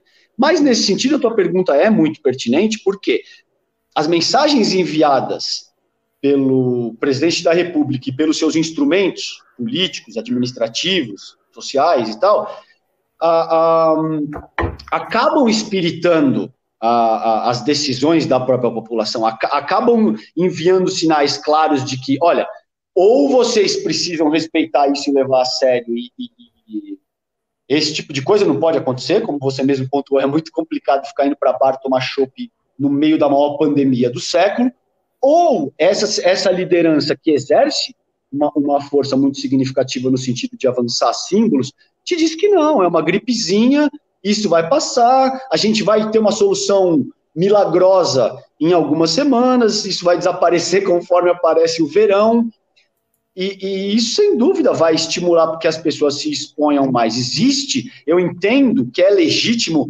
existe um cansaço por parte da população. Claro. As pessoas estão enfiadas em casa faz oito meses, sem poder sair, com todo tipo de medo de pegar elevador com as outras pessoas. Enfim, existe um, um, um clima geral de, de consternação e é, é, é totalmente compreensível. Agora, também é compreensível que, na medida em que o, o, o presidente da República usa um dos principais espaços de comunicação, que é essa plataforma da, da, da presidência enquanto uh, uh, uma maneira de ganhar ressonância no imaginário popular, uma vez que isso é usado para te dizer que não, não, o problema não é tão sério, sem dúvida a população vai se expor mais. Então, acho que a resposta para essa tua pergunta é essa. Eu não, eu não usei esse prisma de, de avaliar diretamente a, a, o psiquismo da nação nesse sentido, vamos colocar nesses termos, mas, sem dúvida, isso está contemplado por meio das mensagens que foram enviadas à própria população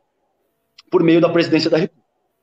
César, é, a gente estava falando e você falou que através das instâncias que né, dificilmente o Bolsonaro seria condenado porque ele não cometeu nenhum crime assim direto. Mas quando ele, por exemplo, dá uma entrevista e coloca a oito profissionais de televisão, quando ele anuncia tem o coronavírus e durante a entrevista tira a máscara, isso não é também um crime? Ou seja, aí não é um atentado à saúde pública, que mesmo que não seja investigado agora, possa ser investigado no futuro ou que demonstra também uma despreocupação com a saúde alheia? Com certeza, no meu entendimento, sim. Com certeza me parece que sim, ele precisa ser responsabilizado por isso. Outra coisa é que esse tipo de denúncia consiga achar o seu caminho por entre o nosso esquema jurídico. Então, assim, eu estou sendo totalmente transparente contigo aqui. Eu, eu tenho minhas dúvidas de que no âmbito doméstico a gente vai é, é que isso seja de, é, efetivado. Agora, pode ser também, pode ser que dependendo do a, o estrago tá aí, é, não só é, considerando perda de vidas, mas o estrago econômico, estrago de toda ordem. Eu não podia ser pior nesse sentido, por isso que eu dei até o nome de tempestade perfeita, porque a forma como o, o, o Jair Bolsonaro e o bolsonarismo de forma mais abrangente conduziu essa pandemia no Brasil, sem dúvida dá margem para todo tipo de ação a, a, jurídica no sentido de te responsabilizar. O que eu tenho as minhas dúvidas, porque veja, Vitor, eu já vi todo tipo de absurdo durante esses dois primeiros anos. Esse senhor já, já, já deu declarações que, que seriam suficientes em, em outro momento para o impeachment, para cadeia, para o que quer que seja. Entendeu? Em, em, nenhum outro momento da República, eu não acho que nem durante o, o, a ditadura militar brasileira, você teve um, um, um chefe do, do, executivo dizendo que é, é, mulher nasceu mulher porque o pai fraquejou no momento da concepção, ou que quilombola não serve para procriar. Isso já seria o bastante para vamos parar por aí e acabou, entende? Agora, é, parece que não é um momento normal que a gente está vivendo. Parece que é, que é um momento atípico e, e, eu não sei, eu tenho minhas dúvidas. Agora, pode ser, dependendo do que aconteça nos Estados Unidos é, é, essa semana, dependendo do, do, do quanto o bolsonarismo vai desidratar junto à própria sociedade internacional, pode ser sim, Vitor, que essa sociedade internacional utilize o Bolsonaro e, e, e líderes da extrema-direita ao redor do mundo como exemplo, para estabelecer um limite, dizendo: olha, é, é, você não vai agir de forma é, irrestrita porque você, de alguma forma, recebeu a votação no seu território nacional. Existem parâmetros hoje que estão sendo cada vez mais consolidados de respeito a, a Declaração Universal dos Direitos Humanos, coisas que você simplesmente não pode, são tão básicas que me espanta que eu tenho que dizer isso, mas, enfim, é, é um pouco por aí que eu sinto essa questão. Ô César, do, pelo, pelo caminhar da carruagem, você já deve estar preparando o volume 2, né? De Tempestade é, né? Exato, vai ter a segunda onda. Agora, na verdade, assim, é, para esse trabalho, eu vi algumas das principais lideranças políticas do país, é, para não citar nomes específicos, mas enfim, algumas das principais lideranças políticas do, do, do país, ex-chanceleres, uh, não só do governo petista, mas uh, uh, do PSDB também, alguns dos principais acadêmicos no sentido de, de ciências sociais de forma mais ampla, políticas públicas, médicos, infectologistas, enfim um sem número de profissionais que me ajudaram a fazer essa reflexão. É, quando o trabalho sai agora em, em possivelmente até março de 2021, é capaz que a gente esteja no meio de uma segunda onda, porque as notícias que vêm da Europa nesse sentido não são nada animadoras.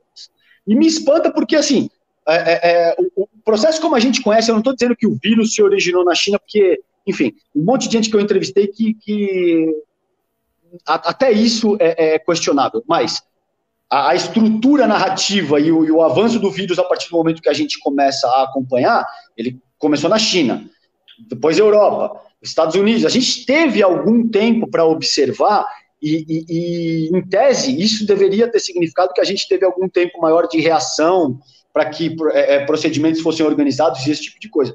Isso não aconteceu, porque de muitas maneiras a gente muito orientado pelo próprio presidente da República, acreditou que isso era uma gripezinha que vai passar, que não é tão sério, que não tem problema nenhum e fiquem tranquilos. Aconteceu tudo o que aconteceu, a gente chegou em 160 mil mortes, somos o segundo país mais afetado pela, pela pandemia no mundo, tem a, a economia arrebentada, escândalo de corrupção, enfim. O cenário não poderia ser pior.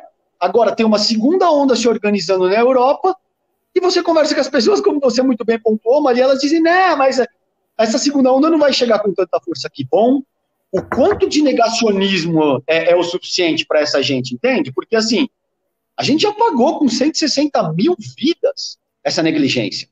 A gente já pagou com todo tipo de, de, de crise social, econômica, com todo tipo de colapso que você pode.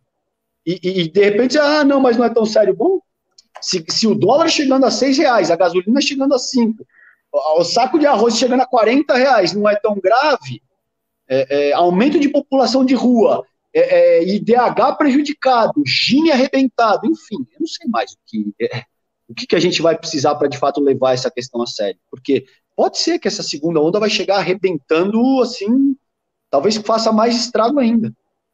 Você sabe que eu li esse final de semana, li em algum lugar, não sei se foi na internet, nas redes, que a única frente ampla que derrubaria o Bolsonaro seria a Globo, mercado financeiro e a justiça. É um ótimo ponto, Malinho. Ou seja, ninguém vai derrubar, porque está todo mundo contra ele nesse, nesse circuito e não aconteceu pois nada é, com ele. O mercado né? financeiro está apoiando, então vai longe. Então. É, mas você sabe um ponto interessante, é, Nesse, nesse livro do Boaventura, que era isso que a gente tinha conversando, que eu, eu, eu recebia esse material, que cita o, o, o ah, tá. que cita o nosso livro. Esse tal. é o livro que cita o seu livro.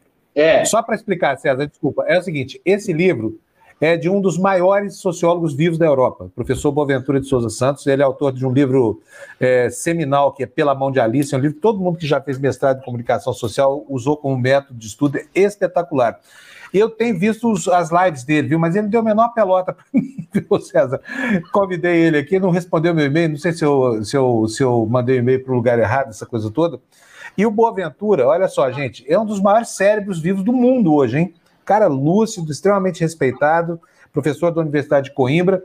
Aí descobriu o César Calejão aqui no Brasil. Que, que, que coisa mais impressionante, né? fazendo uma compilação sobre esse, essa loucura que nós estamos vivendo hoje. Ô, ô, César, mas não há meio, mas eu vou conseguir essa entrevista com ele, você pode ficar tranquilo. Nós vamos entrevistar, você já está convidado, você sabe, né? Ah, você está. Você tá eu, eu, eu, vou ceder, eu vou ceder minha cadeira, César. Você vai vir aqui no, no, no, no meu lugar, pra, no Chile, para entrevistar o Boaventura. Só quero. Só quero, só quero deixar uma Tem coisa.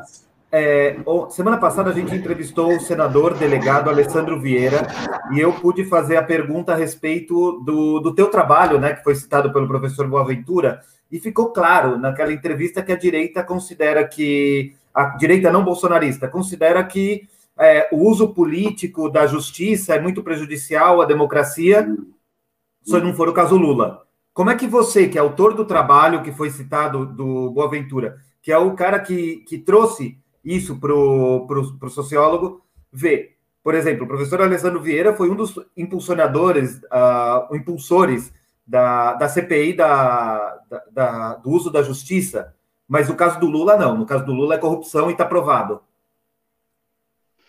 É, você tem razão. É, obrigado, obrigado por me dar essa moral, cara. Veja, nesse trabalho, é, o, o Boaventura usa o, o, livro A Ascensão do Bolsonarismo no Brasil do século XXI para estabelecer uma comparação entre a ascensão do nazismo na Alemanha e a ascensão do bolsonarismo no Brasil, e ele aponta, como você muito bem colocou, a judicialização da política talvez como o aspecto nevrálgico a ser considerado uh, nesse sentido. É, é, absolutamente fundamental, Vitor. Essa é uma questão. Quando o, o, o judiciário se comporta como um partido político, todo, todo o fundamento que sustenta a, a nossa democracia representativa colapsa.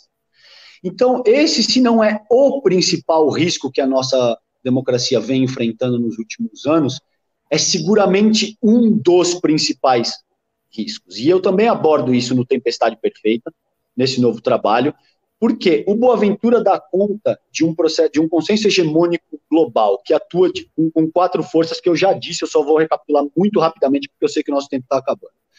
É, o, conceito, o, o consenso neoliberal, o consenso do Estado fraco, o consenso liberal democrático e a própria judicialização da política, que é esse último item. Todos esses parâmetros que formam esse consenso hegemônico global que o Boaventura elabora para falar da geopolítica global hoje em dia, estavam maciçamente presentes no caso de como o bolsonarismo agravou a, a, a pandemia de Covid-19 no Brasil entre março e outubro de 2020. Então, para terminar minha fala e, e responder a tua pergunta, é absolutamente fundamental. E, e, isso talvez seja o maior risco que a nosso, o nosso processo democrático corre ao longo da, das primeiras décadas desse começo do século XXI. Tá certo. Ô, ô, César, eu só queria discordar de você num ponto. Eu não acho que o Bolsonaro não cometeu nenhum crime. Eu acho que ele cometeu crime, sim. Acho que ele vai ser caracterizado como um genocida daqui a pouco. Tá, tá muito fácil de ver a atuação dele contrariando o, o, o, Código Penal brasileiro, no que fala com, com respeito, por exemplo, a espalhar o vírus, né, a provocar aglomeração, disseminar a doença, coisa toda. E eu acho que vai custar muito caro, sabe, na história isso. Pra... Ó, gente, tá um inferno aqui, eu concordo com vocês. Ó, esse barulho aqui é avião, é avião de um lado, reforma do outro, não sei o que mais. Agora, vai para a praia, Fábio, vai para a praia, vai para a praia. É, vou para a praia, vou para a praia, é muito melhor.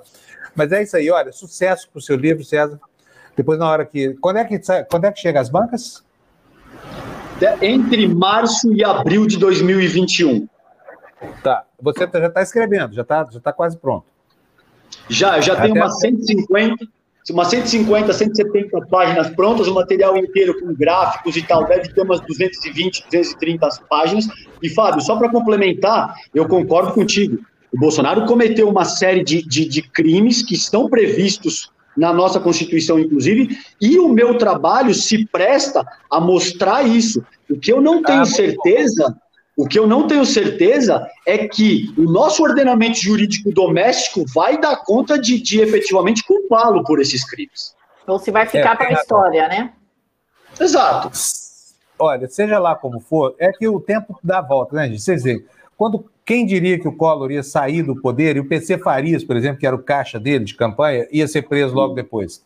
Quem imaginou que o Sérgio Cabral, tão poderoso, amigo de Dilma, amigo de todo mundo, amigo de Temer e tudo mais, ia parar na cadeia por um período tão longo quanto esse que ele está lá, né? Então, assim, a roda da história gira e é terrível quando os que estão na parte de cima da roda são esmagados porque chegaram na parte de baixo.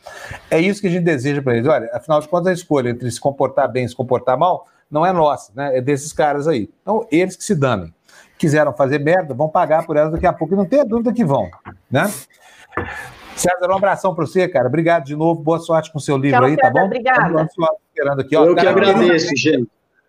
Assim como o Boaventura usou as suas, suas citações para dimensionar a nossa, nosso momento da política, tomara que a justiça use também, né, para dimensionar o tamanho da responsabilidade dos crimes que esse governo está cometendo. Exato. Se alguém quiser ler aí, da, o livro Obrigadão, do gente, que está circulando, ó. Está aqui o livro dele que está circulando, que é um grande amigo, um grande irmão com quem tenho o prazer de ter trabalhado e conversar sempre. É isso Obrigado, aí. Vitor. Um abração, César. Obrigado, abração, gente. Obrigado pelo espaço. Um abraço. Tchau, tchau, tchau. tchau. O, gente, é incrível a produtividade do, do, do César, não é não? É muito legal isso. Eu gostaria de ter essa essa verve assim, de, de conseguir escrever tão rapidamente assim. É, é Mas material é, né? tem quem... muito, né? Tem muito. Agora, quem tem déficit de atenção não tem essa cuidade. não, sabe? É, é, mais difícil essa coisa toda, né? Gina, você ficou caladinha aí, o que, que aconteceu com você? Oi. Gina. Oi. A nossa moradeira, mas prego, ficou caladinha, não ouviu sua voz da entrevista? Você não está ouvindo a gente, Gina? Tô, tô. Prego, tá ouvindo sim, tá, tá ouvindo sim. Gente, vamos, vamos, vamos correr, vamos correr para o próximo aí, porque vamos. o dia vamos. o dia tá pela metade já, né? Vamos falar agora com o Pedro Costa Júnior. Já conhece ele aqui, o Pedro está quase toda semana aqui na TV Democracia, que eu acho ótimo tá ele aqui, ó. Tudo bom, Pedro? Pedro! Bom dia, Fábio. Bom dia, Vitor. Bom dia, Gina, querida. Bom dia. Bom dia, Mali. Bom dia. Oi, Mali. Gente, ainda bem que nós temos o Pedro aqui para nos ajudar, sabia? De vez em quando com as coisas, porque o mundo está tão doido, viu, Pedro? Que quando a gente vê né, essa derrocada da democracia americana, não estou nem falando do resultado da eleição, porque lá eu acho que importa menos o resultado do que essa sensação que fica de que aquilo não era tão forte nem tão firme quanto a gente pensava. O grande dogma do continente não resiste a um maluco empoderado, né? Que é o, que é o Trump. E eu queria saber, a gente estava hoje analisando aqui o mapa eleitoral com a, com a parece tranquilo, pelo menos aqui para mim, eu que cobri três ou quatro eleições lá nos Estados Unidos, que, gente, que inferno. Eu vou pedir desculpa para vocês por esse barulho, porque tem um vizinho que resolveu reformar a cozinha dele, que está uma coisa horrorosa aqui no prédio. Mas, enfim, Pedro, é, parece que o sistema que parecia invulnerável, que resistiu a tantas guerras, né? que resistiu ao ódio racial, que resistiu à crise de, de 1930 e depois à crise de 2008, agora vai sucumbir diante de um maluco como esse que ameaça judicializar eleições. Agora, isso é, é para o sistema lá, porque eu não tenho dúvida que a democracia americana vai resistir. A minha dúvida é o comprometimento da democracia mundial, em países onde ainda ela é tíbia e nova, como é o caso do Brasil. Bem-vindo aqui mais uma vez, Pedro. Obrigado, Fábio. Bom, você coloca uma excelente pergunta aí para a gente abrir a nossa conversa, né? É, eu gostaria primeiro de colocar uma dúvida com relação ao seu questionamento inabalável com relação aí à, à democracia americana. Quer dizer, é, a questão é como ela vai ser abalada, né, com, com relação a esse momento que nós vamos vivendo aí, o Trump é algo completamente inusitado, completamente novo uh, na, na, história da democracia uh, estadunidense. Preciso dizer que ele já disse que não vai aceitar qualquer resultado que não seja vitória, preciso re reiterar isso aqui, é, nesse dia histórico, né? mais de 95 milhões de pessoas votaram, quase 100 milhões, ante antecipadamente, né? nos Estados Unidos, ao contrário do Brasil, para a nossa comunidade aqui, importante explicar, é, enfim, é que as eleições começam antes, né? E com, o Covid, então nós, nós estamos num, numa eleição histórica, né? No sentido de que é, há uma expectativa de que se bata todos os recordes de participação na história dos Estados Unidos.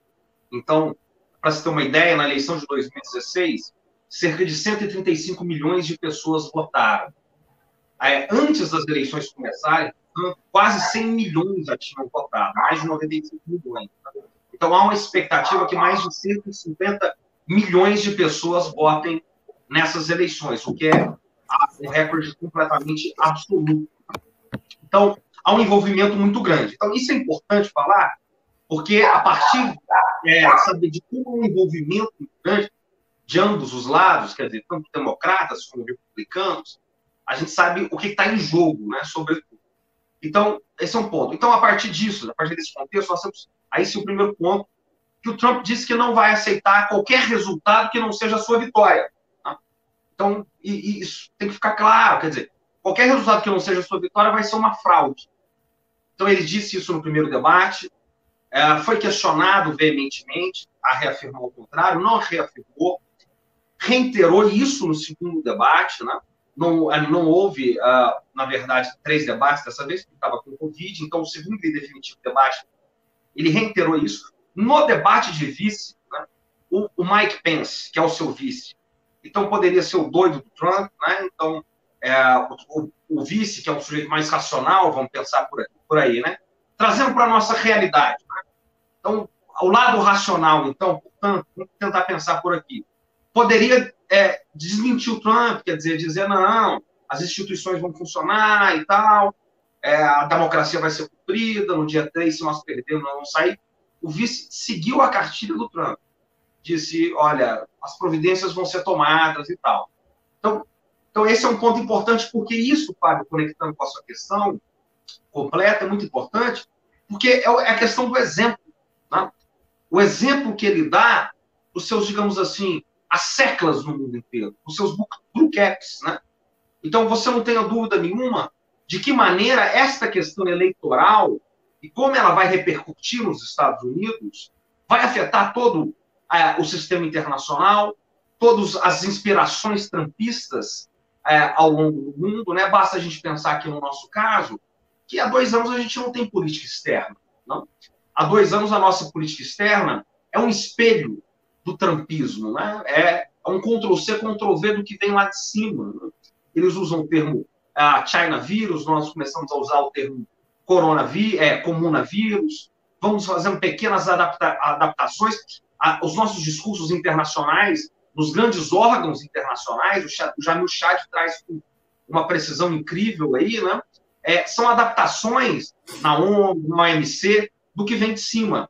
Então, este exemplo que o Trump dá agora é um exemplo a ser replicado. Né? E eu tenho muitas dúvidas de como é que uh, tudo isso vai reverberar, e não só com relação às instituições dos Estados Unidos, que realmente são muito sólidas, diferente do que é na periferia do capitalismo, em outros países, né, que nós sabemos muito bem, mas uh, nos trampistas aí e na sociedade civil americana. Né? E só para jogar mais uma pimentinha, é, há uma declaração muito forte também, que é repercutida menos aqui, mas que a ex-candidata, ex Hillary Clinton, também diz que uh, durante a campanha, né, uma frase muito forte dela é que uh, os democratas também é, vão questionar o resultado das eleições se não vencerem as eleições. Então também houve uma coisa dos dois lados. Então nós chegamos numa situação muito difícil. Mas... Pedro, é, desculpa só interromper as meninas, eu entrei na frente porque eu não estava no mudo.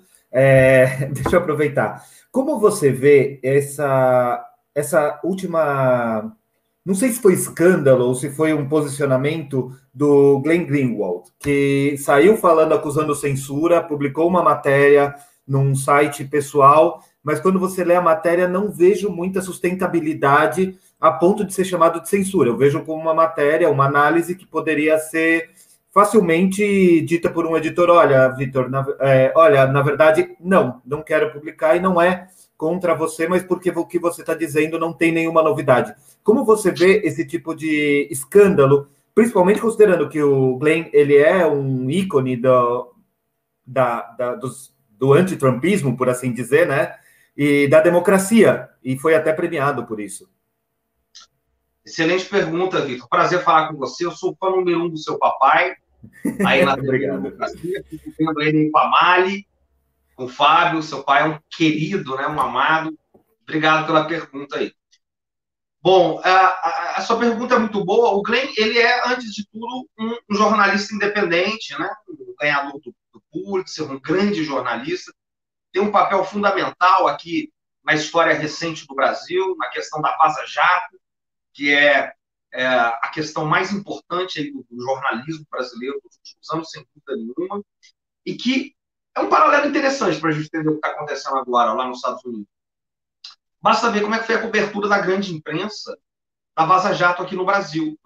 A Vaza Jato foi uh, sumariamente, engan... é, é, é, sumariamente uh, esquecida, ignorada sumariamente uh, por, por grande, grande parte da, da chamada né, é, imprensa oficial, grande imprensa, e a mídia hegemônica, o que você queira dar, aqui no Brasil, né? Vocês são, enfim, Gina, Mali, podem dizer isso aí melhor, e, enfim, toda a comunidade aqui sabe disso, e, e todo mundo mineral sabe disso aqui no, no, no Brasil. O que está acontecendo nos Estados Unidos né, é o seguinte: houve uh, um escândalo que, que, envolve, enfim, tudo isso aí que, que uh, o Fábio colocou, né? É, que a Gina conhece muito bem esse assunto, que é o chamado o laptop do do inferno que eles estão dizendo, né? É, o laptop, o Hell, né? Nos Estados Unidos, que envolve um laptop que foi deixado uh, ah, para consertar do, dos filhos do, do Joe Biden, uh, do Hunter Biden, e uh, as, havia informações lá, né, confidenciais. Essas informações vazaram? E chegaram em ninguém menos do que um republicano muito polêmico, o Rodolfo Giuliani, né, que é o advogado do Trump, né, um republicano de carreira, todos os Estados Unidos conhecem, né, é, é uma figura de projeção internacional. Ele aparece, inclusive, nesse último filme aí, muito espirituoso do Sacha Cohen, o Borá, né, o Borá 2, é, digamos assim, que é a cena apoteótica envolve ele, uma cena muito constrangedora. O senhor Rodolfo Giuliani, um sujeito, digamos assim, para dizer o mínimo, sem escrúpulos. Né? E é, é esse laptop, né, é, ele contém informações ah, que envolvem o Hunter Biden em negócios escusos com a Ucrânia, com a China, né? com Hong Kong, para ser mais preciso, né? com a parte da China de Hong Kong. Né? E, é, enfim, de enriquecimento ah, muito é, enriquecimento ilícito, coisas de corrupção e esse, e esse, tipo de coisa. E quem está por trás dessa operação de divulgação do laptop do inferno aí, é, como está sendo chamado aí ah, pelo New York Post, e outros jornais que têm cobrido isso, que não é a mídia oficial, né? é, é, digamos, o New York Post é um, é um tabloide muito lido nos Estados Unidos, mas é um tabloide, é ninguém mais e ninguém menos do que o Steve Bannon, né? Mais uma vez, cujo um dos documentários mais preciosos que eu vi foi produzido pela nossa amiga Gina aqui no Brasil. Enfim, então você envolve alguns personagens muito interessantes aí nessa história, né? É, o Bannon, ah, você envolve ah, o Rodolfo Giuliani, e aí aparece o Glenn, né, nessa história agora. Ah, o Glenn, né, ele vem denunciando aí num, num, artigo bomba agora, aí com essa saída dele do Intercept, que pegou Intercept Brasil, que pegou muita gente surpresa, né? É, muita gente achava até que ele era o dono do Intercept ou coisa desse tipo, né? Ele é um fundador, enfim, aqui no Brasil. Ah, o que ele vem dizendo é o seguinte: olha, qualquer crítica o que corrobora, né? É, por exemplo, fazendo uma analogia com a questão da, da Vaza Jato. O que crítica se faz à candidatura Trump, é, que seja, desculpa, a, candidatura Biden, né, que seja, que vá, de alguma maneira, prejudicar o Biden, favorecer o Trump, de alguma maneira, né, é, que quebra essa hegemonia pró-democratas que foi feita, né, é, ela, ela não é, não, é, feita na chamada mídia hegemônica. Né? Da mesma maneira como aconteceu aqui no Brasil durante a cobertura da Vaza Jato. E ele, e ele alega isso, né, que não conseguiu uh, publicar esse artigo na íntegra, cujo o centro é, são, são, desse artigo são dois. Né? O fulcro desse artigo são dois pontos. Primeiro, o laptop, que envolve as informações do Hunter Biden, que podem implicar, portanto, o Biden, né, que vai ser usado pelo Bannon e pelo Rodolfo Giuliani para tentar levar essas eleições para a Suprema Corte. É a partir daí, se o resultado for apertado, que eles vão tentar uh, levar as eleições para a Suprema Corte. Essa é uma aposta deles, né? E um segundo, um segundo aspecto muito importante, e talvez mais importante ainda, que o Glenn toca, né? Com, com, e aí com muita precisão, é, no meu ponto de vista, é, é essa, essa blindagem hegemônica, né? que foi feita na grande mídia uh, dos Estados Unidos, né, na mídia hegemônica, é, com relação à, à, campanha democrata, com relação à campanha do Biden, né? e que uh, o Glenn, faltando quatro dias para as eleições aí, ele toca de uma maneira, enfim, muito clara nesse artigo e que resultou nessa uh, saída dele aí, demissão uh, do Intercept Brasil. Acho que esse é o quadro geral. Ops, ops, o meu estava é, desligado. O, o Pedro, é, o que eu li dessa história aí, inclusive é, quando ele publicou na semana na sexta-feira o artigo em inglês, é, que os próprios jornais aí dos Estados Unidos e o Intercept não gostar, não publicariam porque seria um assunto requentado e que não existe prova disso, tá?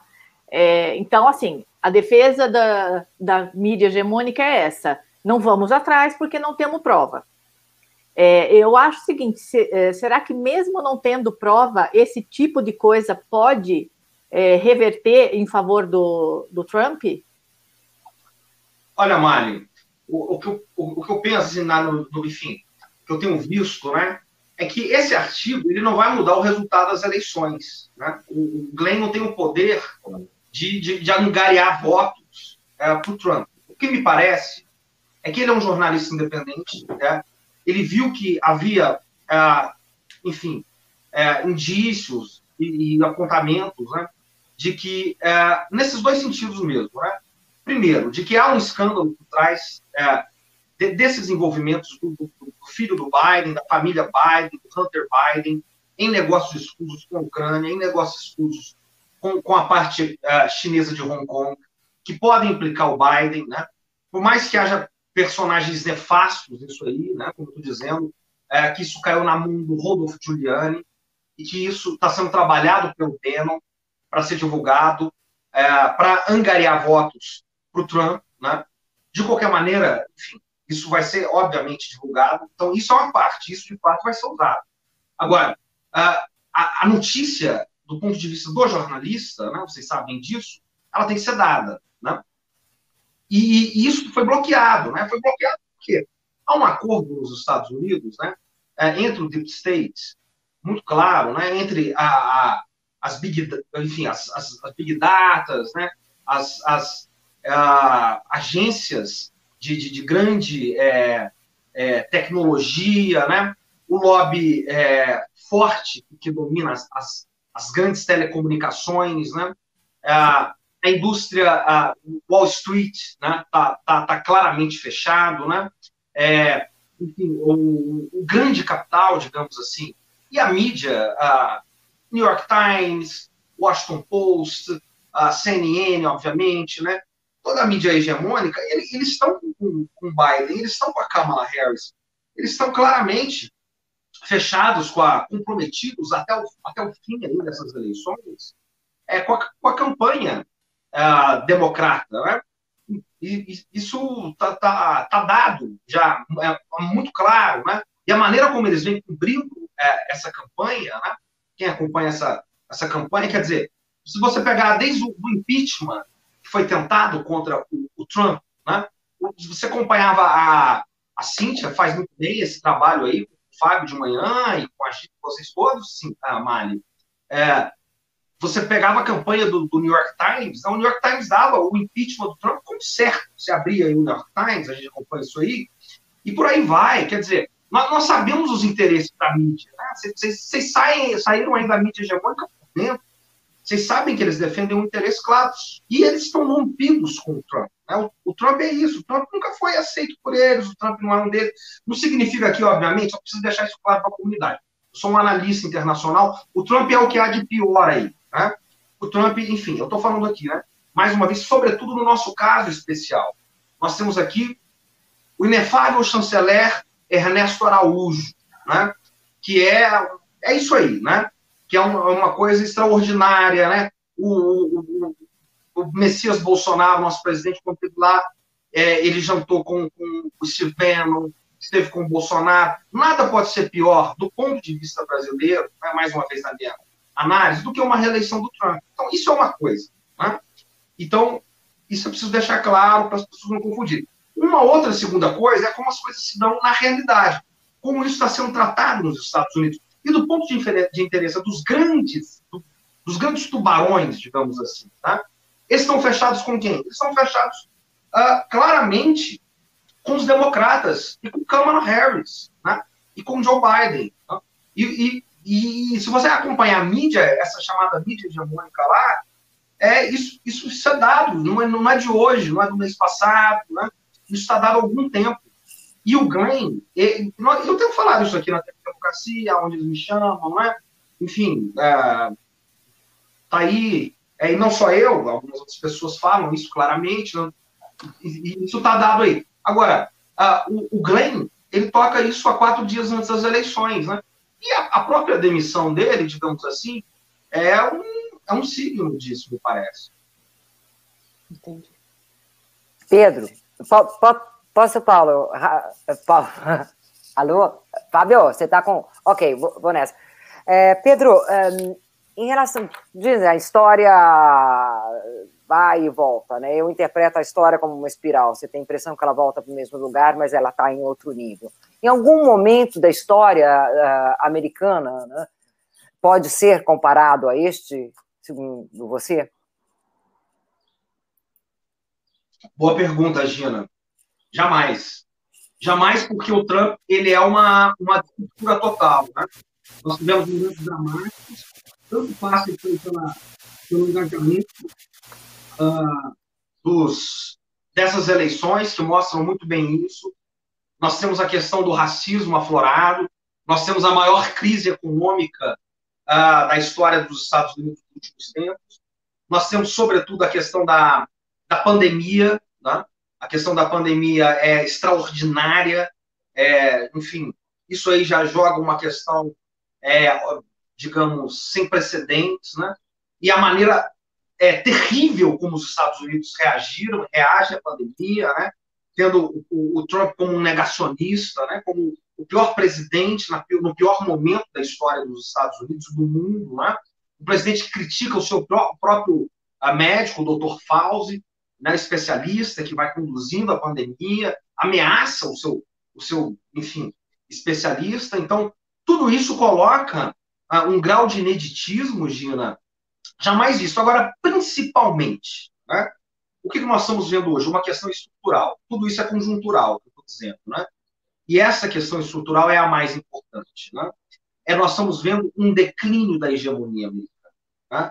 Digamos, aquilo que Manuel Wallerstein, que é o grande né, o, é, o teórico que eu olho, enfim, ele, Noam Chomsky, né?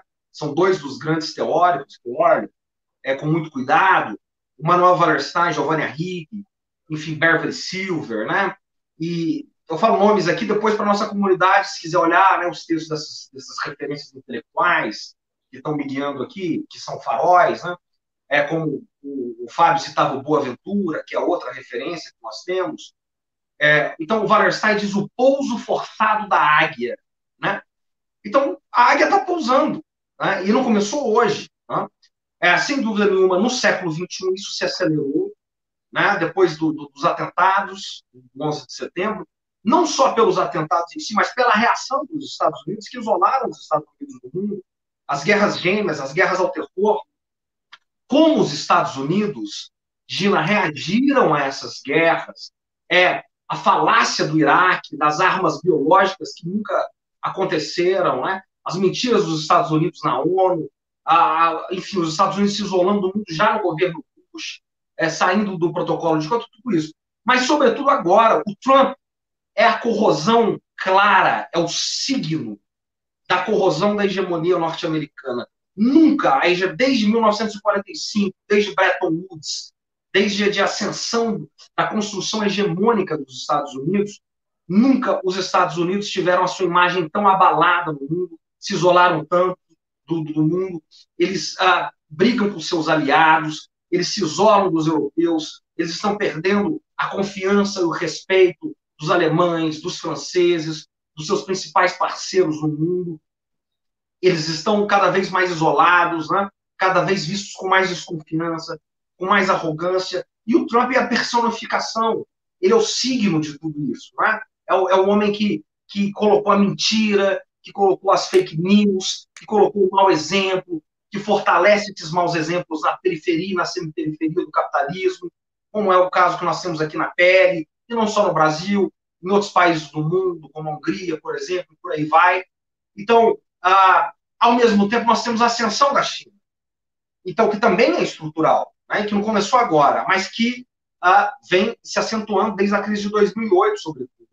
Então, essa transição que nós vemos hoje do defino norte-americano e da ascensão chinesa, e como o, o governo Trump conduz tudo isso, né, dessa maneira completamente disruptiva é, e desastrosa, é, coloca essa eleição como um momento único na história. Né? E como a comunidade é, interna dos Estados Unidos, né, todo esse, é, digamos assim, é, o poder norte-americano também tem tido um lado, sabem desse declínio e se posicionam com relação a isso para não terem mais quatro anos de Trump. Então, todos esses elementos aí estão borbulhando agora é, nesse dia. Pedro, quero agradecer mais uma vez sua presença aqui. Pode ser que amanhã a gente ligue de novo para tentar entender o que aconteceu com o mundo, porque o mundo vai mudar, seja lá o que aconteça. Esperamos que mude para melhor. Né? Vai, vai, que os americanos enlouquecem lá e votam de novo no Trump. Já pensou que loucura que vai ser? Eu vou falar, eu, eu já pensei em sair do Brasil se o Bolsonaro ganhar a eleição.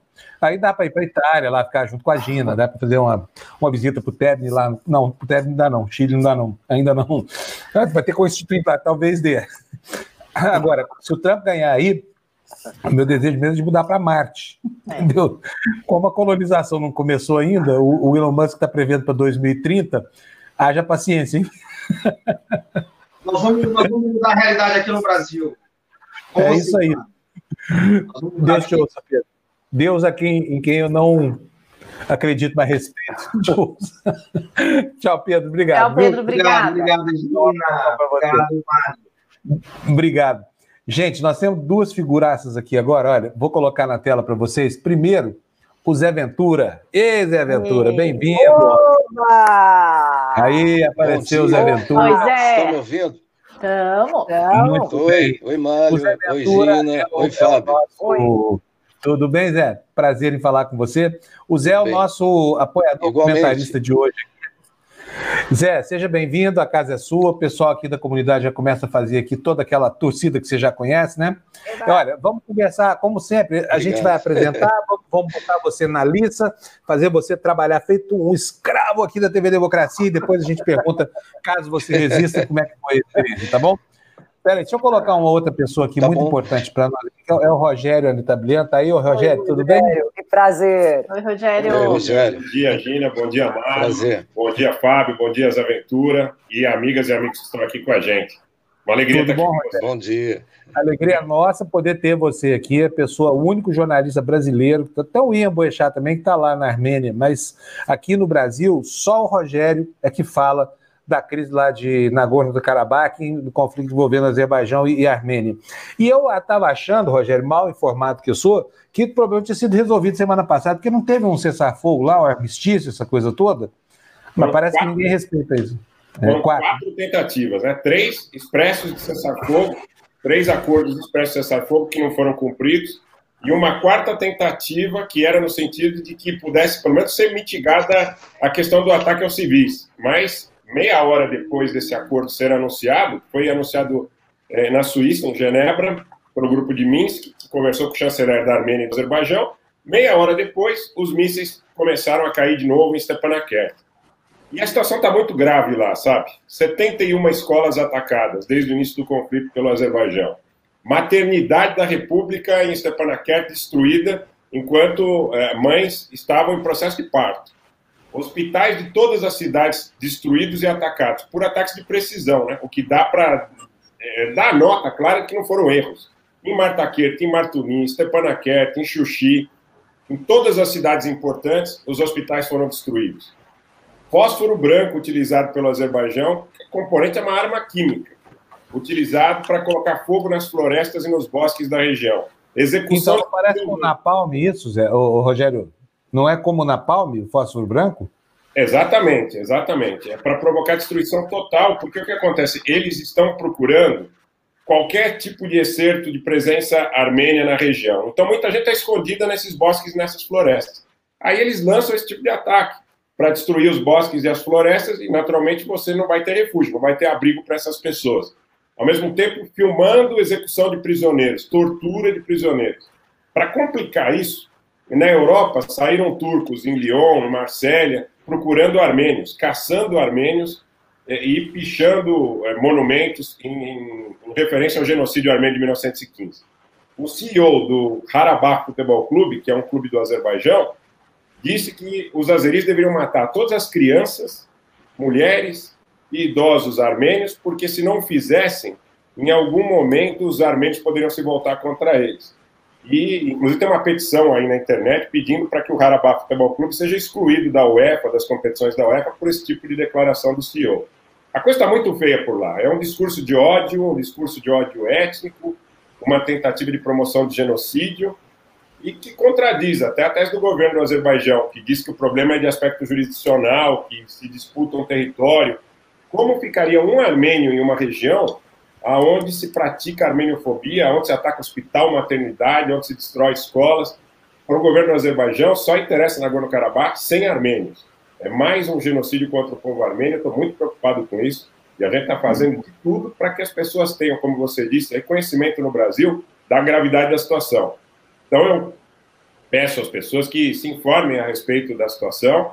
É, nós estamos fazendo aqui um trabalho árduo, não só no meu canal, como também comparecendo aí aos convites que, que, têm sido gentilmente feitos, né? todos os amigos aí que estão nos apoiando no sentido de que essa denúncia seja feita, porque não é uma questão armênia, é uma questão da humanidade.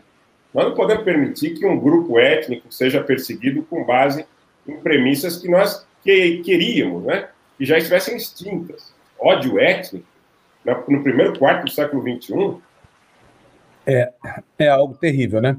Deixa eu saber do Zé se o Zé tem alguma pergunta para fazer para você. É, Zé, você quer perguntar alguma coisa para o Rogério, não?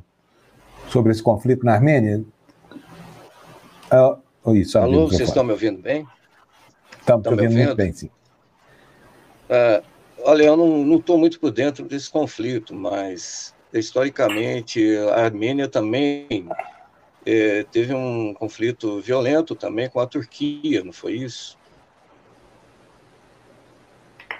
Alô, está ouvindo? Sim, sim, exatamente. É, no, no começo do século uhum. passado, em 1915, houve um genocídio contra o povo armênio. Descendo de, desses uhum. que estavam presentes ali, né? Em 1915 foram um milhão e meio de ah, é? mortos. Então, isso foi inclusive causa da migração Nossa. armênia para o mundo inteiro, inclusive para o Brasil, né, Rogério?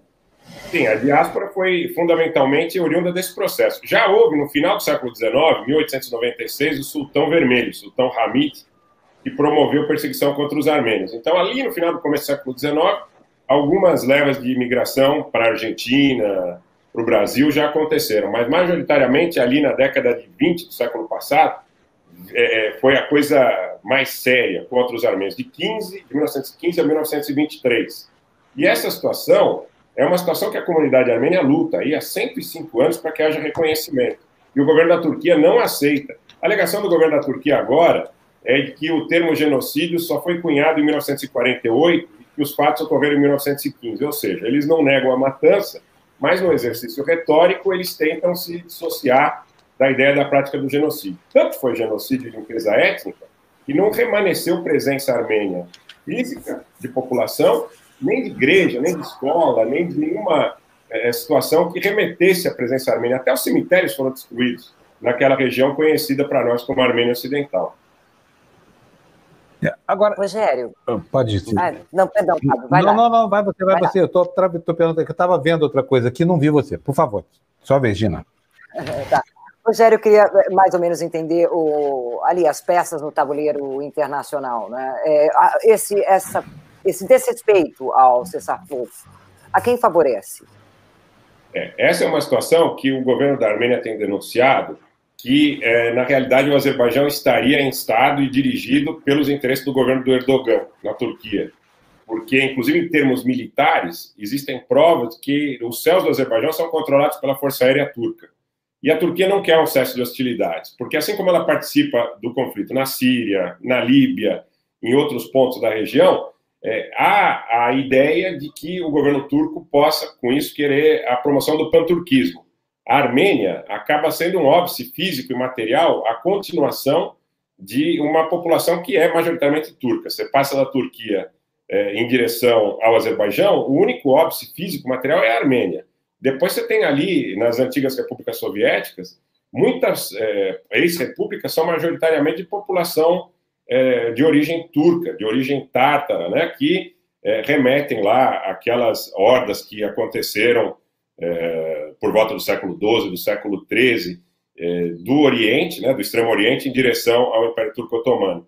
Então, tem o panturquismo, tem interesse da indústria do petróleo e do gás, porque o Azerbaijão tem muito petróleo, muito gás, recentemente descobriu mais reservas, e costuma vender a preços abaixo do mercado para países como Israel, que acabam armando o Azerbaijão com armas sofisticadas que não fornecem para outros países, Então, nessa equação, o interesse é do governo da Turquia, dos lobbies da indústria de petróleo e de gás e da indústria de armas de Israel também, que infelizmente tem um papel importante nesse momento no fornecimento de armamento ofensivo, o que é proibido em tempos de guerra, inclusive pelas, pela Carta da ONU. O objetivo do armamento ofensivo em tempos de guerra é absolutamente contraditório com os princípios norteadores da Carta da ONU. Então, essa é uma questão que o mundo precisa conhecer, e a grande mídia, a mídia hegemônica, está devendo para a gente. Obrigada. Mali? Não, eu, eu ia perguntar exatamente isso para ele, porque a gente fala que é, o governo, eles falam que é só uma é, é, só uma briga geográfica, política, e a gente sabe que não, a gente sabe que tem aí algumas pecinhas é, é até alimentando os lados para que essa, esse cessar-fogo não aconteça de jeito nenhum. É, quando é que você acha que isso vai parar? ou se isso vai parar algum é, dia. É importante nesse momento que os atores, principalmente o grupo de Minsk, que é formado por Rússia, França e Estados Unidos, intervenham no sentido de dizer que o cesse de hostilidades é prioritário em relação ao aspecto da, da conversa sobre qualquer decisão de aspecto jurisdicional.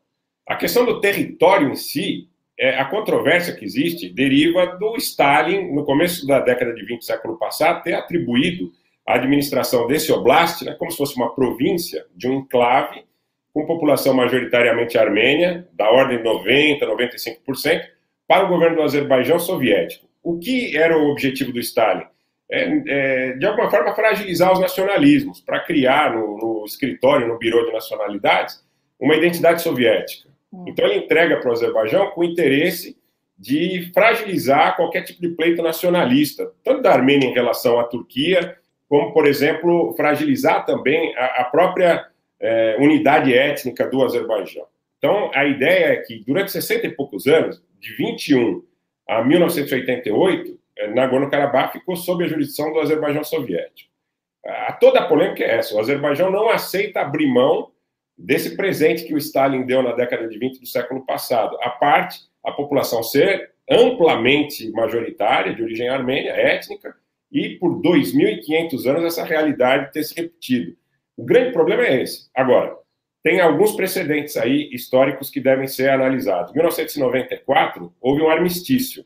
E quem participa da assinatura desse armistício? República da Armênia, República de Nagorno-Karabakh e República do Azerbaijão. Então, aí já há o reconhecimento da existência dessa outra parte. Em 1994, no armistício. Já há o reconhecimento. Para parar todo esse processo, o que nós precisamos aí seria efetivamente dos atores do grupo de Minsk, Rússia, Estados Unidos e França, dizendo: Olha, vamos parar com essa guerra, vamos, vamos parar de, de é, matar gente, jovens, gerações jovens perdidas de lado a lado, né? para que a gente possa discutir na mesa de negociação alguma situação similar ao Kosovo, por exemplo, né? que é menos albanês do que Nagorno-Karabakh e Armênia, mas a comunidade internacional interviu. Tá certo. Obrigado. Rogério, olha, muito obrigado mais uma vez aqui pela sua presença, tá?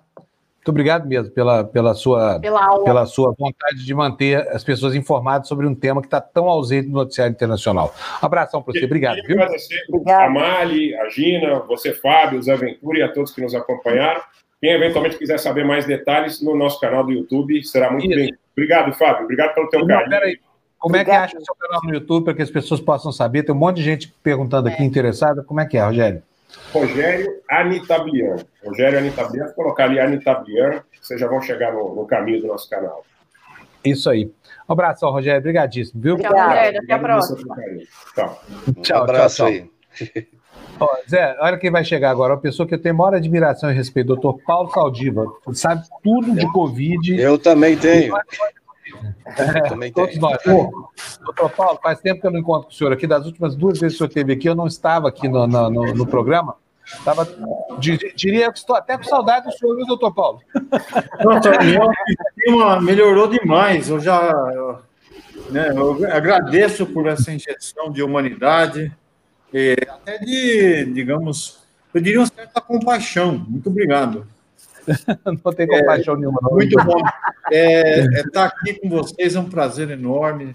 A gente sempre tem.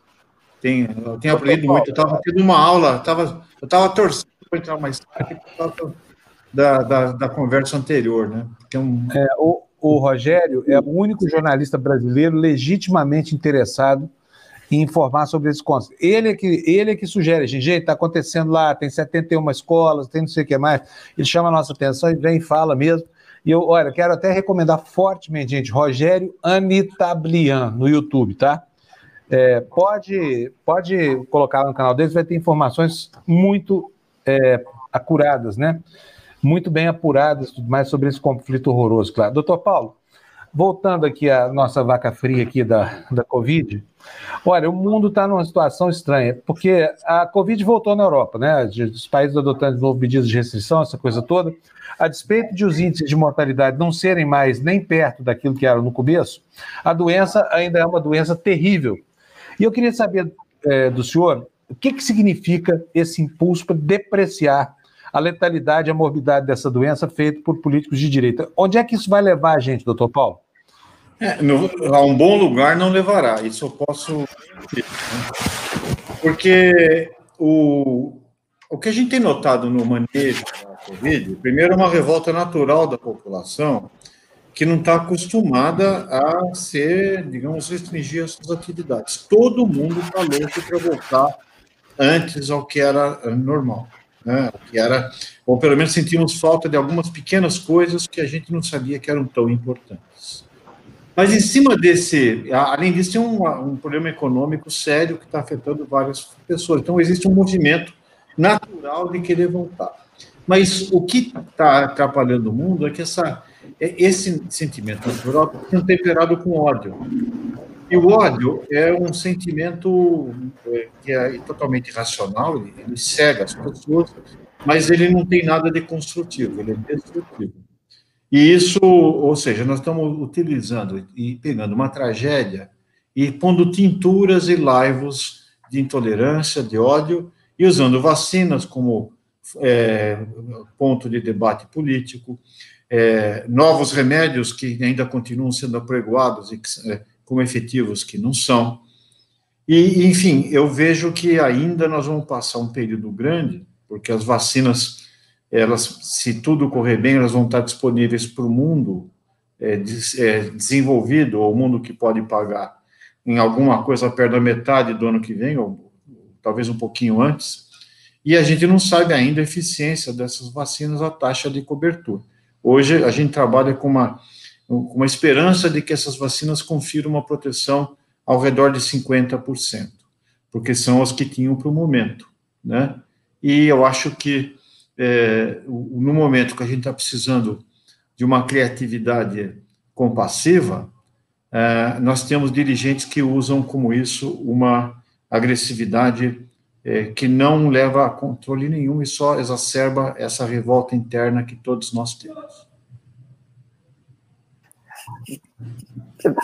Prefere você, Mani, ou, ou Zé? Posso? Vai você. Vai Não, você. pode perguntar. É, é, doutor Saldiva, é, muita gente hum, é, acreditando muito nessa vacina, que aliás eu não entendo muito que tipo de vacina vai ser e a diferença entre elas. O senhor, eu não consigo entender isso, mas o senhor acha mesmo que a, a vacina vai, vai, ser, vai ser aquele que vai acabar com a Covid? Ou, Não. Ou seja, o, o vírus vai continuar, ou, ou não, a não ser que ele tenha uma mutação, ou, ou me engano, que, que seja decadente.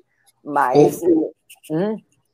Gina, eu primeiro eu vou te como vocês me trataram muito bem, eu vou te dizer o seguinte: essa sua, é, eu tenho que retribuir, né, o mínimo de educação. É, é, é, eu- essa sua, é, digamos, esse desconhecimento, o que, que vai ser, como é que vai ser a vacina, é compartilhado por todos, inclusive da comunidade científica. Então, nesse momento, ninguém sabe exatamente qual vai ser o comportamento dessas vacinas o que hoje está se procurando é assim: você tem num número pequeno de pessoas, relativamente pequeno para um projeto é, populacional, você determina a biossegurança. E isso, ou seja, se você tem alguma complicação derivada da vacina. E elas são razoavelmente seguras. Então, até onde se prova o contrário, nenhuma dessas vacinas apresentou nenhum efeito colateral que, que, cujo risco seja maior do que você. é, quer dizer, tomar vacina, o risco não é maior do que você ter Covid. Então, não tem nenhum, nenhuma ameaça séria, aparentemente, do, desses estudos de biossegurança, que são muito necessários antes de você soltar um, qualquer medicamento na rua. O que você não sabe, porque não deu tempo ainda de saber, é, primeiro, qual a taxa de imunidade que ela confere e por quanto tempo ela dura. E isso, para você saber quanto tempo que dura, você precisa fazer que o estudo seja longo. Dura um ano, dois, a gente não teve tempo para saber isso. Mas, de qualquer forma, elas virão. E também é muito pouco provável que todas sejam tenham a mesma eficiência.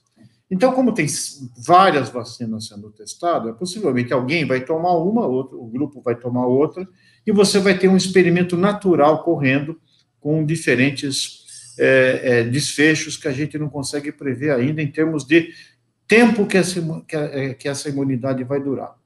Agora, o que o fato de ter a vacina não é uma garantia de que isso vai acabar. Primeiro, nós temos que saber, nós temos, temos doenças com vacinas muito eficientes há décadas, por exemplo, poliomielite, é, sarampo, que você começa a ter, é, tem lugares do mundo que essas doenças ainda cursam. A única doença com características de transmissão interpessoal que foi extinta no mundo foi a varíola em 1980. O último caso foi em Bangladesh, através de um esforço muito grande.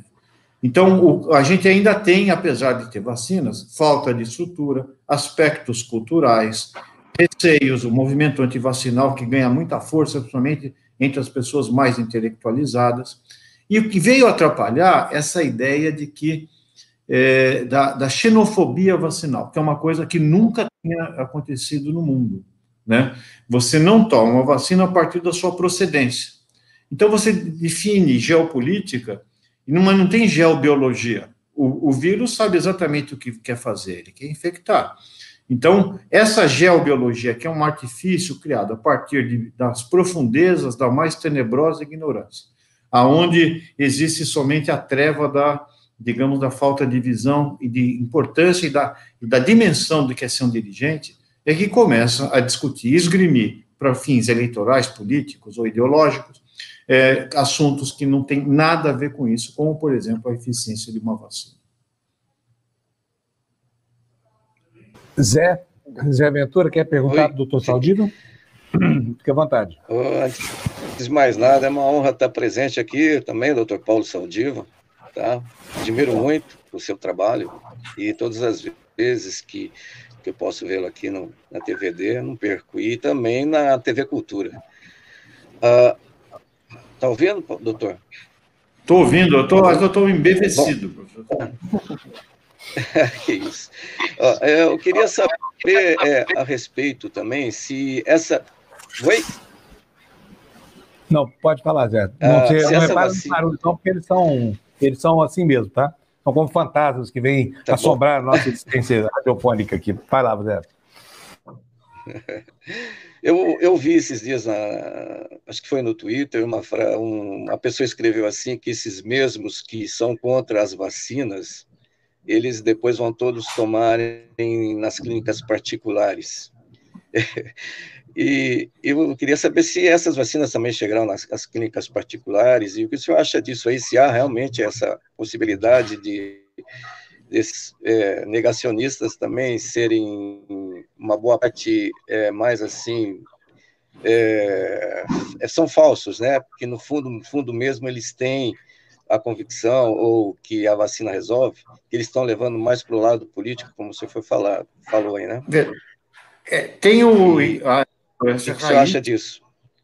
Então, tem o ignorante raiz, né? Que é o que é, é, é, que não, quer, não tem a ver com falta de cultura. Ele simplesmente, num determinado momento, uhum. ele julga a talvez um dos métodos mais eficientes, por exemplo, muito do que a gente ganhou de expectativa de vida entre, por exemplo, no início do século XX, a expectativa de vida do brasileiro era ao redor de 56 anos. Né? É, ou seja, 50 anos nos, nos, lugares mais desenvolvidos, e em alguns lugares você tinha ao redor de 40.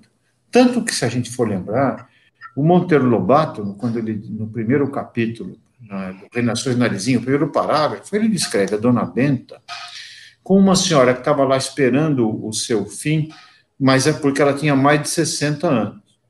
Bom, a Madonna fez 60 anos há dois anos atrás, quer dizer, entre a Dona Benta e a Madonna Benta, o que aumentou a expectativa de vida foi muito as vacinas e o controle das doenças infecciosas da primeira infância. E isso, paradoxalmente, ele, você está sendo hoje penalizado por desenvolver vacina. Então, se você desenvolve uma vacina e você tem um determinado CEP, você passa a ser um indivíduo do mal, apesar de você estar desenvolvendo um remédio que pode ajudar pessoas. A outra coisa é que tem o, o pseudo-negacionismo, que argumenta que, que ele é contra uma determinada vacina, mas vai tomar escondido essa vacina é, em alguma clínica privada. Por quê? Para variar, é, o, essa vacina vai chegar primeiro nos países é, que puderam pagar, porque você não consegue produzir é, o número suficiente de vacinas em curto espaço de tempo para a população total do planeta Terra que precisaria tomar. Então, para variar, vai ser primeiro, vai ter gente que vai ter lugar guardado na fila, e dentro de cada país é possível sim que você tenha ainda uma segregação, ou seja, a vacina, é, em vez de ser um elemento de saúde pública e de, de prover, ah, digamos, a equidade, ela pode acentuar as desigualdades. Como, aliás, tem sido a regra mesmo para sarampo, mesmo para poliomielite, onde uma criança na África, por exemplo, tem muito mais chance de ter poliomielite do que aquelas que tem, e mesmo no Brasil, né? Você tem tido poliomielite na região norte e nordeste por absoluta falta de estrutura do sistema é, de saúde, ou mesmo preconceitos religiosos, dizendo que aquilo, ou religiosos, de outra natureza ideológica, dizendo que vacina é uma invenção dos laboratórios para ganhar dinheiro em cima da população menos favorecida. Quer dizer, é, faz parte de um globalismo, de uma tirania científica. Doutor Paulo. Ganhar dinheiro vendendo, vendendo pirulito para classes mais favorecidas pode, né? Ganhar dinheiro vendendo tudo quanto é tipo de gênero aí e, e, e quinquilharia da China pode, agora vacina não. Por isso que eu. Como se, se... É, Bruno, eu tenho uma teoria metafísica. Eu acho que aquele que não se diz o nome, né, aquele que mora nas profundezas, ele tem nomeado. O Bolsonaro? O Bolsonaro, quer dizer? É, começa, é, tem um, acaba, pode ser, né, mas tem dois degutos, né? Eu acho que uma parte desse, de, esses indivíduos que hoje têm a responsabilidade de dirigir o mundo e estão é, polemizando o mundo, eles não vão é, ser punidos por isso, eles vão ser nomeados sócios do inferno. Dizer, eles são, vão ser recebidos com grandes honras porque eles cometeram perversidades que mesmo o conjunto dos, da, daqueles que é, é, não se diz o nome, é, eles têm um código de ética melhor do que o que a gente tem aqui. Então, eu, eu diria que, é, no momento que se podia aflorar a verdadeira liderança, você vê que se incorpora é, o maior tipo. Eu, eu, eu, prevejo, por exemplo, eleições de democracia, mesmo uma democracia constituída, como os Estados Unidos, há muito tempo, ao temor de violência, dependendo do resultado da urna. Ou seja, é uma crise global da democracia participativa, e isso tem sido, e no momento de pandemia, onde, na hora do aperto, que você mostra o que você tem no seu almoxarifado, né, é, o, que é, o que você é de verdade, você toma, você dá voz aos sentimentos, né, digamos, que não são tão nobres da alma humana. E isso explica por que, quando você compra um equipamento de um, um país mais pobre compra, às vezes um país mais poderoso compra um medicamento e embarga. Né? Aconteceu isso com os respiradores, aconteceu isso com uma série de medicamentos e de insumos, de sistemas de suporte de vida, aonde de uma vez é, você usou, quer dizer, aquela metáfora do Titanic, onde a primeira classe que tinha direito ao bote salva-vidas, ela se manifesta até hoje no século XXI. Doutor Paulo, eu queria saber uma coisa. A gente viu aí a, a, o Reino Unido agora que vai fazer o seu lockdown e existe uma crítica ao Boris Johnson porque é, os cientistas, os médicos já queriam esse lockdown há 14 dias, né? É, o senhor acha que o Brasil já deveria estar se preparando para uma segunda onda sem mesmo sair da primeira? Ou acha que está sendo levado como tem que ser? O, o Brasil, até para as febres, é imprevisível, sabe? Porque a gente uma primeira onda estendida. Quer dizer, o Brasil, ele, ele, que ele fez, ele está tendo uma, uma, ele estabilizou no nível alto caindo muito devagar, né? devagar porque teve várias ondas. Então é possível que o Brasil não saia da primeira onda, ele mantenha essa essa altura, porque é, é, mesmo no Rio de Janeiro que teve é, todo, algumas cidades aumentaram bastante a incidência, né, quando reabriu. É, foi, não abriu, não voltou aos níveis anteriores. Nós estamos chegando na, na França, na Itália e na Inglaterra a níveis pré, é, é, quase parecidos com aqueles que estavam na primeira onda, bastante forte. E isso tem dois, duas implicações. Né? Primeiro, as pessoas que já estavam acostumadas, pensaram que tinham passado situação, quando volta de novo, já não aceita muito bem. E segundo, você monta uma estrutura de emergência e, depois, e desmonta. E agora, para montar de novo, às vezes faltam recursos, e faltam recursos, e também, é, digamos, a moral da, das equipes de saúde já não está mais, é, fica um pouco abalada, porque alguém faz uma bobagem, depois a conta, quem é paga, é pela população e por aqueles que têm que cuidar daquela população. Né? Então, eu acho que, é, e a história de não ouvir cientistas é clássico.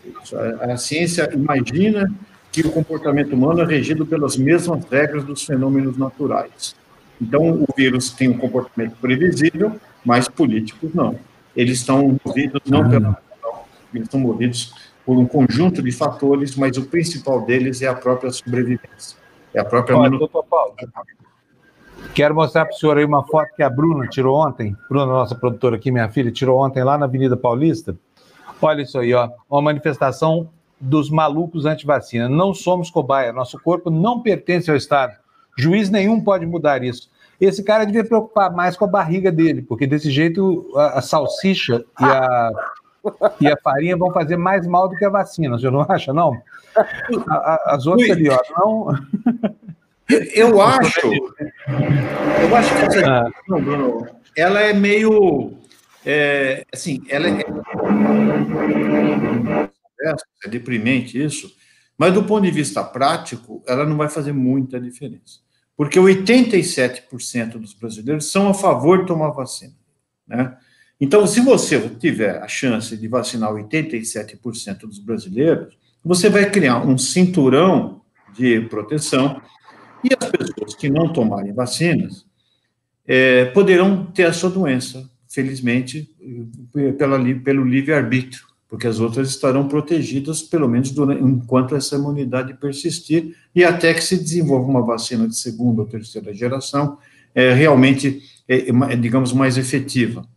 E é interessante que muitas dessas pessoas que falam que não são cobaias, que clamam por evidências científicas, é, que ou seja, estão atacando a ciência como se fosse um, um grupo de inescrupulosos que estivesse lançando, tentando deliberadamente fazer as pessoas, os seres humanos de cobaias, são aquelas que advogavam para si remédios que não tinham a menor eficiência científica. Então, de uma hora você vira um cientista rigoroso, no caso da vacina, porque você está tentando transformar um preconceito em ciência. Então, você usa a ciência para rebater a vacina.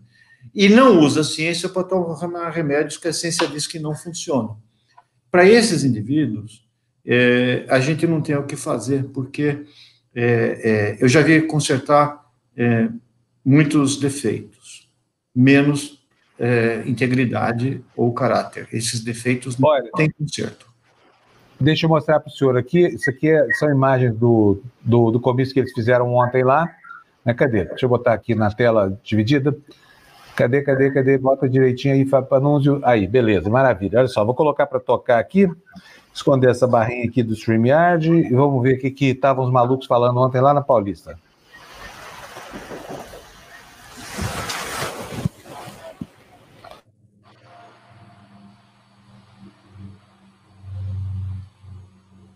Tem áudio não, Fábio?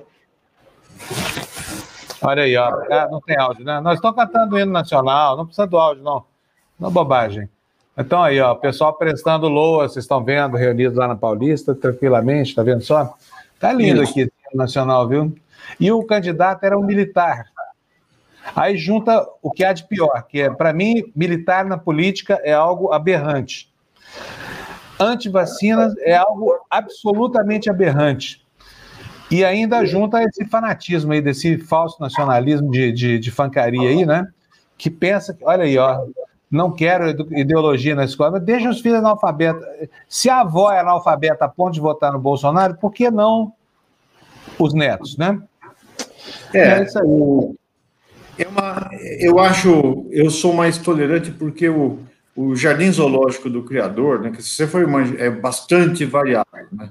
E, e existe espaço para todos os tipos. No caso específico, como eu disse, a maior parte dos brasileiros, eu vou tomar vacina, tem que sair, né? É, é, então, eu, eu, mesmo que esse indivíduo não tome, ele vai ficar doente e, e vai ser tratado. Há uma discussão, eu sei, sei que isso é totalmente absurdo e inconstitucional, mas seria coerente com essas pessoas, para serem realmente coerentes, é que se não tomarem a vacina, não tomarem a vacina e desenvolverem a que elas não tenham direito a que o Estado custeie através do SUS, por exemplo. Elas abdicam dessa cobertura e ressarcem o Estado porque ela tinha, é uma questão de livre-arbítrio, ela tem todo o direito de não se vacinar. Mas nós temos que pagar, com todos os nossos impostos, um tratamento caríssimo, é, que não é desprovido. Se, se, ter uma pessoa no ventilador durante 15, 20 dias é muito caro. Então, por uma questão de coerência, eu sei que isso é um exercício simplesmente teórico, ela deveria estar preparada para, quando adoecer, não onerar as pessoas que tomaram a vacina e que fizeram a escolha a favor da vacina. Então, é, é, mais um. E é diferente isso do. Por exemplo, quando eu uma vez coloquei isso no Jornal da Cultura, para variar, eu, eu, você sai, quando você lê as redes sociais, você, a autoestima vai lá para baixo, né? Dizia que, que a gente está tratando drogados e, e, e, e, pessoas que usam também usam drogas alcoólicos.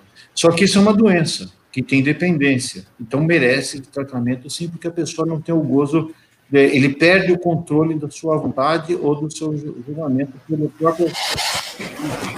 Enquanto que uma vacina não. É uma coisa que o indivíduo está utilizando, ideologizando uma imunização, está colocando, é, é, é, tá tratando anticorpos como se fossem é, inimigos, né? e ao mesmo tempo é, vai onerar o Estado caso venha adoecer. Doutor Paulo, quero agradecer demais outra vez o senhor aqui com a gente. Muito Tenho obrigado a gentileza. É, eu só queria um pitaquinho. Vai, vai, a, a questão do, do, da. Eu, eu sei, mas. Hum, a questão do, dos assintomáticos, quanto tempo dura o vírus no corpo deles? 15 dias, como dizem? Outra questão, por exemplo, de uma pessoa que, que teve, embora com sintomas leves, e se eu vou visitar uma pessoa que já teve com sintomas leves, quanto tempo eu tenho que esperar para me fazer uma visita, para entrar na sua casa, etc. Em geral, você não isola o vírus mais das pessoas em torno de depois de três semanas da, do início dos sintomas. Né? Mesmo nos pacientes que desenvolvem insuficiência respiratória e vão para a UTI, quando você faz vários exames do PCR, não detecta, e quando a gente mede no tecido das pessoas, às vezes você vai ver só fragmentos virais. Então, o vírus, ah, ele, em geral, na maior parte das vezes, você pode ter é, é, três semanas depois do início dos sintomas, a pessoa já não é mais infectante. Ela começa a ser infectante um pouquinho antes do sintoma, cerca de dois a três dias, e deixa de eliminar vírus é, infectantes depois de 21 dias. O que você pode encontrar nessas pessoas é você fazer um PCR, né, que é uma multiplicação do material genético, mas são fragmentos do vírus que não conseguem mais infectar. Pelo menos isso é o que até onde a gente sabe. Então, é, se você tiver algum amigo que teve, alguma pessoa que você queira conhecer, ou você teve a doença, você pode visitar as pessoas é, ao redor de três semanas do início dos seus sintomas. Doutor, só uma perguntinha para o senhor, para não falar que nós exploramos muito o senhor aqui, doutor Paulo. A dona Rosemary, que é a nossa apoiadora, que está perguntando se, o que, que o senhor achou da declaração do colega do senhor que operou o médico sobre aquela história de que a Covid matou o brasileiro. Absolutamente falsa. Será que fake news pega? É igual a epidemia? Pessoa Doutor chega Macedo, perto, né? muito como é, pessoa chega perto de alguém que mente muito como Bolsonaro, já fica mentirosa também, já fica aquela vontade de falar uma bobagem qualquer que não tenha vínculo correto. O que, que acontece, doutor Paulo? Médico. Olha, aliás, os médicos esse fim de semana deram um espetáculo lá em- no Triângulo Mineiro, na minha região, atacaram o pessoal da TV Integração, né? Nós mostramos isso aqui semana passada. Não, não entendo. Um profissional que está habituado ao método científico, tem a, ciência como norte a vida inteira, de repente aparece Bolsonaro assim, negando eficiência de vacina, prescrevendo remédio que não faz efeito. O que acontece, doutor Paulo? O doutor Macedo é um excelente cirurgião. Ele sabe operar. Ponto. Ele, eu, eu acho que a parte de. esse- se, foi, se, se isso foi colocado no contexto é, que saiu na imprensa mesmo, ele, ele não falou uma coisa que, digamos, é, tenha subsídio no que se conhece da, da medicina ou da ciência. É, A ideia de que as vacinas. Veja, ele, existe uma parte, realidade parcial do que eu digo. Eu não conheço o comportamento das vacinas ainda, é verdade. Mas é, você imaginar que você tem uma, é, uma empresa colocar uma vacina no mercado e não ter feito testes de segurança, é, o custo que isso tem, quer dizer, nem que seja por questões humanitárias ou científicas, se tiver alguma complicação, o custo de uma vacina que vai ser aplicada nesse número de pessoas, o custo para a empresa de processos, inviabiliza a empresa. Então, a nenhuma vacina vai ser colocada é, tendo, tenha risco substancial para a saúde da gente, ou que tenha risco significativo. O que você pode discutir é se elas são eficientes o suficiente para dar uma imunidade duradoura. Qual a eficácia delas e quanto tempo você precisa tomar outra com reforço. Isso não se sabe, não se sabe. Mas a partir daí, você pegar a única alternativa que surgiu para a proteção de massa e dizer que isso é precipitado, que é, que é um risco, eu acho. Eu, mas eu acho que o professor Macedo, que eu conheço, ele foi meu. Ele estudou aqui na faculdade, é um baita de um cirurgião, ele teve uma declaração inferior. Muito bom. Doutor Saldiva, obrigadão para o senhor mais uma vez, tá? Até a próxima, né? Se Deus quiser, um abração para vocês. Valeu, doutor Saldiva.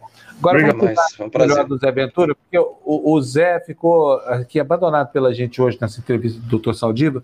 Zé, conta para nós, como é que você descobriu a TV Democracia? Ah, antes de mais nada, é um prazer estar com vocês aí.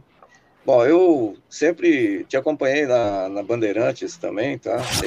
Nos debates. E, e sempre achei legal sua postura. E eu andei procurando canais que falassem um pouco mais ah, contra todo essa, esse absurdo que estava acontecendo, né? Achei alguns canais e fui procurando até que cheguei, há uns meses atrás, na TV Democracia, mas antes eu também te seguia no Twitter e lá você começou a divulgar também sobre, quando você saiu da Bandeirantes, que estaria montando um canal né, no YouTube. Eu, a partir daí eu comecei a, também a seguir, mas não como membro, só como espectador, né? Mas aí eu Aham. achei legal, falei, vou participar como membro, porque eu quero participar da comunidade, que eu quero interagir com, com o pessoal e me dei bem. Gostei muito das pessoas da comunidade e do programa. E estamos junto aí. Bom, muito obrigado, Zé. Ô, ô, Zé, você faz o quê? Você trabalha em quê? Qual é a sua área Hoje- de atuação? Hoje eu sou, hoje eu sou aposentado na iniciativa privada. Consegui me aposentar, entende? Pô, mas e esse cabelo preto? Tá parecendo Hoje- a Gina, você, com essa cabeleira aí. É, esse aí é de família. É do lado do meu pai. Meu pai também demorou para ter cabelos, cabelos brancos, entende? E A genética 61 boa. anos A genética é boa, né, Gina? hoje. É boa, é boa, é boa. Genética, E tem Tem, sangue, tem índio no sangue. e tem o sangue, tem o sangue de índio também. Tem o sangue de índio, português também. É. Tá tudo aqui correndo na veia. Então, aí. Hoje eu, eu também comecei, depois de aposentado, trabalhei num projeto social e depois como motorista de aplicativo, aí com a pandemia eu parei. Agora eu descobri um outro, uma outra coisa que eu tinha que descobrir ter, e, e começado a fazer no início da, da minha carreira profissional, que é a marcenaria. Desenvolvo ah. trabalhos de artesanato e reaproveitamento de madeira. Ah, que ótimo. Eu gosto muito. É, que ótimo. Gente, só dois segundos que o Valder mandou um superchat para gente. E a gente não pode esquecer do Valder, ah, né? Opa! Ô, Walter, obrigado, ele deu um apoio aí, me deu umas orientações como poder participar, eu agradeço muito aí. Tá, eu queria falar também que eu me inscrevi, eu minha esposa, no, na Economia Solidária, a gente conseguiu também, vai desenvolver junto com outros artesãos aqui na minha cidade, expor o trabalho e também para vendas lá num dos boxes do mercado municipal daqui, que cederam para isso. Boa iniciativa esse projeto da Economia Solidária, viu? Mas está também sendo ameaçada, né? Com tudo que volta para o social nesse novo governo aí, a gente recebe essas Zé, ameaças aí. Qual é a sua cidade, Zé? Onde é que você mora? Eu moro hoje na cidade de Rio Claro, São Paulo. Mas sou sorocabano ah, lá, lembro do seu tio lá, Armando Panúzio. Cresci é, lá ouvindo Armando. esse sobrenome Panúzio. Panúzio, é. Panúzio são famosos lá em Sorocaba, né? Fin isso, final dos anos 60 e nos anos, início dos anos 70. É, felizmente nada que nos desabone lá em Sorocaba, não, né? De vez em quando o tal do Rômulo Maia fala mal do não, meu primo. Não, lá, não. primo é o cara mais honesto do mundo, a é tranquilo lá. Agora, deixa eu te falar uma coisa. Então quer dizer que você está pertinho de Agagaquaga. Eu morei, era. Tá uma hora daqui. Morei. É. Morei, morei, morei, morei em Araraquara. É, Agagaquaga. Morei ali em Araraquara. Eu tenho uma passagem por quatro cidades, né? Morei em Campinas, Piracicaba também, Piracicaba e Araraquara, agora estou aqui em Rio Claro. Muito Quando você estava na iniciativa ah, privada, o que, que você fazia, Zé? Olha, eu comecei trabalhando em banco. Tive uma carreira legal, cheguei a subgerente administrativo. É, e depois eu saí no plano Funaro lá atrás, lembra? Começaram a fechar um monte de agências da, do, da instituição que eu trabalhava. Aí eu fiz acordo com a empresa, com o banco, comecei a virar, virar representante comercial, tentando voltar a estudar, retomar meu curso de economia, né? Mas não pude concluí-lo. Aí eu tentei mais uma faculdade, né, história, e em 2018, quando me aposentei, parei de trabalhar, eu comecei a fazer ciências sociais também, mas como o novo presidente cortou todas as matérias né, de, de humanas das escolas, e, então falei, ah, não vai dar, eu queria dar aula, ministrar aula nessa área, né? Então deixei para lá, desisti e falei, agora me encontrei na marcenaria. Eu trabalhei ah, numa indústria também, multinacional aqui, é o último lugar, 28 anos. Eu vou te passar. Fui militante também, viu? Militante político. Foi militante. É. Militante de que tendência? É, o Tebni eu conversei com ele. A PT. É, o Tebni é uma fonte de inspiração, porque o Tebni é o cara que. Não, não, não só porque ele é engajado, essa coisa toda, mas principalmente por causa do artesanato que ele faz, né? O Tebni também faz a mesma ah, coisa. É, também não sabia desse. De madeira. Sim, faz. É, ele, ele tem é um hobby. Pra você ter uma ideia, Deixa eu ele. contar uma coisa sobre o Tebni. Ah, pode Oba. contar. Em 87, quando eu vim para Rio Claro, ele também estava aqui, a gente morava em ruas paralelas, no mesmo período. Uma questão de quatro ou cinco quarteirões de distância. Eu estive conversando com ele, na... inclusive eu mandei para ele a foto da casa que ele morava. É interessante, de vez em quando a gente mantém um contato aí, o Tebni. E ele escreveu o jornal Cidade aqui, no mesmo período que eu vi para cá. Ele também é, ele também trabalhou na Universidade Metodista de Piracicaba, onde eu tive contato com muitas pessoas lá também, na época. É, tem alguma, alguma coisa em comum com o Teb. E tem um amigo meu que mora no Chile aí também, está em Santiago. Muito bom. Muito, Muito bom. Olha, como é que foi a sua experiência? Eu não sabia que o Teb mexia aí.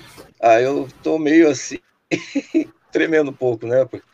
Porque por mais é, que você tá, tá tenha tenha tem assim um pouco mais de desenvoltura para conversar com pessoas, a gente é uma experiência nova para mim. Eu gostei muito, ainda mais com o Paulo Saldiva. Eu torci para que não fosse o Celso Russomano sendo entrevistado aí.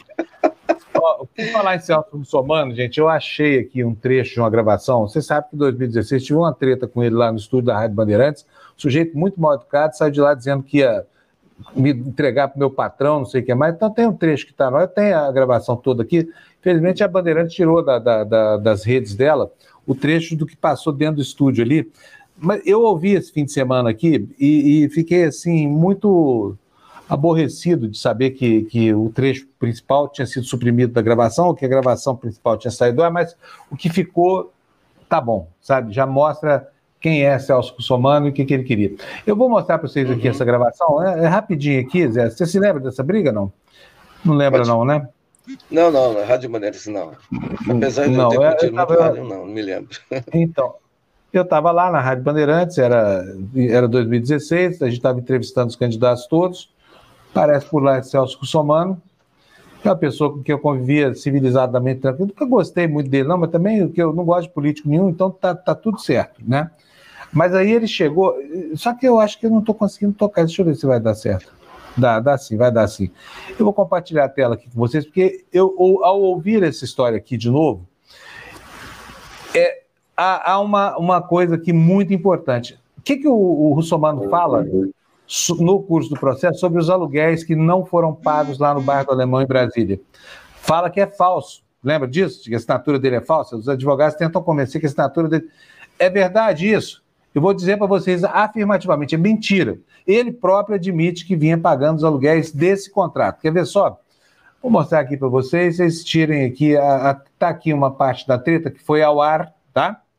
E o restante não está aí, eu tenho essa gravação, é, mas ela não importa muito assim, porque, porque porque é, é, briga de repórter com fonte, isso aí é do jogo canelada, acontece assim. O que não pode é um canalha qualquer dizer que vai entregar o jornalismo para o patrão porque não gostou de uma pergunta. Porque aí é coisa de filho da puta mesmo, entendeu? Isso não dá para engolir. Então vamos lá, vamos ouvir essa declaração do Celso Russomano aqui nessa conturbada entrevista, desse trecho aqui da entrevista à Rádio Bandeirantes em 2016, há exatos quatro anos. Quer ver só como é que é? Olha que lindo ele, é Celso Russomano. Vamos ver o que ele fala.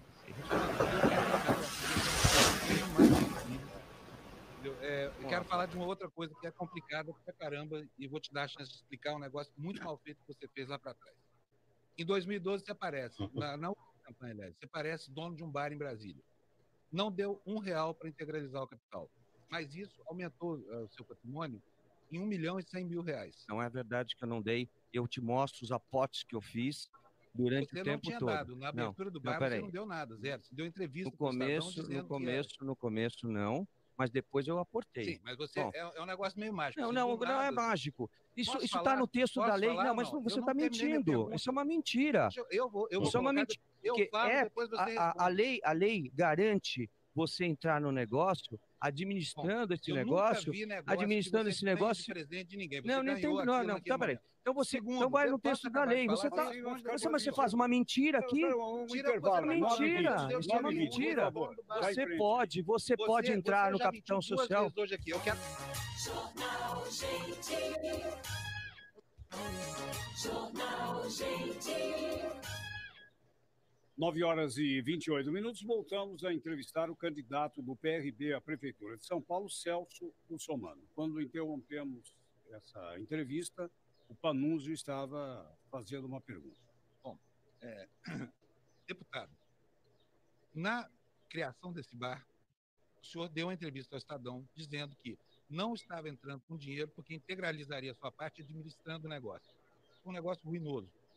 O bar foi despejado outro dia, no começo de agosto, depois de passar quatro cheques sem fundos, porque não pagava aluguel há muito tempo.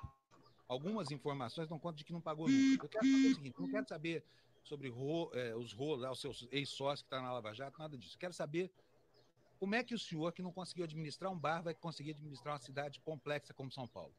Bom, em primeiro lugar, nós estamos vivendo uma crise e não é que eu não consegui administrar o bar. Eu não estava presente na administração do bar. Existia, não era o administrador? Existia uma pessoa lá é, que foi indicada por um dos sócios que estava fazendo a administração. Nós entendemos por bem fechar o bar e nós estamos negociando e pagando. Já demos, inclusive, é, parte do pagamento do aluguel. Os, os funcionários todos foram pagos Não foi só o meu restaurante que fechou em Brasília, é, que eu tenho é, uma participação pequena que é 20%. É, os outros também fecharam, a Bela Cinta, Bela Cinta fechou, o Porcão fechou. Eu podia ficar citando vários restaurantes que fecharam por conta da crise. Então, quando você, quando você tem um negócio, o negócio não está dando lucro, você deve fechá-lo. Com relação ao aluguel, é, todas as, as, as últimas, é, os últimos aluguéis que não foram pagos estão sendo negociados, serão pagos. Todas as pessoas, todos os fornecedores estão sendo pagos. E os 70 vamos, funcionários já receberam? Nós, não, já funcionários todos receberam. Não tem nenhum que não tenha mais nada a receber. Então, mudando de assunto agora. Então, eu, eu, eu, nem aumentei meu patrimônio porque não deu certo o negócio. Quando o negócio dá certo, eu tenho outros negócios que dão certo. Quando, quando o negócio dá certo, você mantém o negócio. Quando não dá certo, você encerra o negócio. Foi o que eu fiz. A, a, a fala do Russomano, obviamente que muito do que ele falou é mentira, absolutamente mentira, né? Ou seja, tem alegado agora, o que, que ele fala? Que não está, que, que, os aluguéis que cobram de 7 milhões de reais lá, que ele não pagou, tentou pagar com cheque sem fundo, ele não, o bar, né? Mas o bar era dele, participação pequena de 20%. Participação de 20% é grande pra caramba. Mas, enfim, é, ele diz que estava renegociando, que vinham sendo pagos e que os empresários, os empregados todos. Mentira!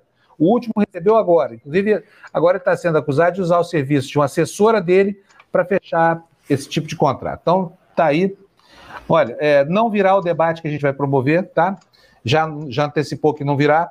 A gente até agradece, é uma ausência que realmente faz todo sentido. Assim, a obrigação nossa era convidá-lo. Estava convidado. Se quisesse vir, pode vir, até pode vir até agora.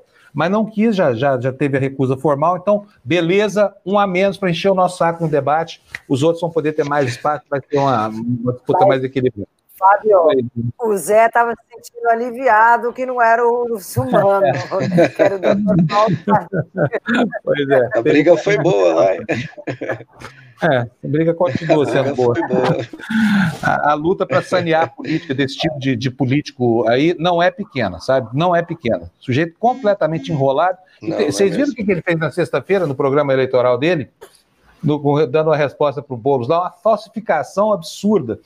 Olha, eu vou te falar uma coisa: se ele não fosse um sujeito completamente dono da narrativa da defesa do consumidor, tinha que denunciar por propaganda enganosa.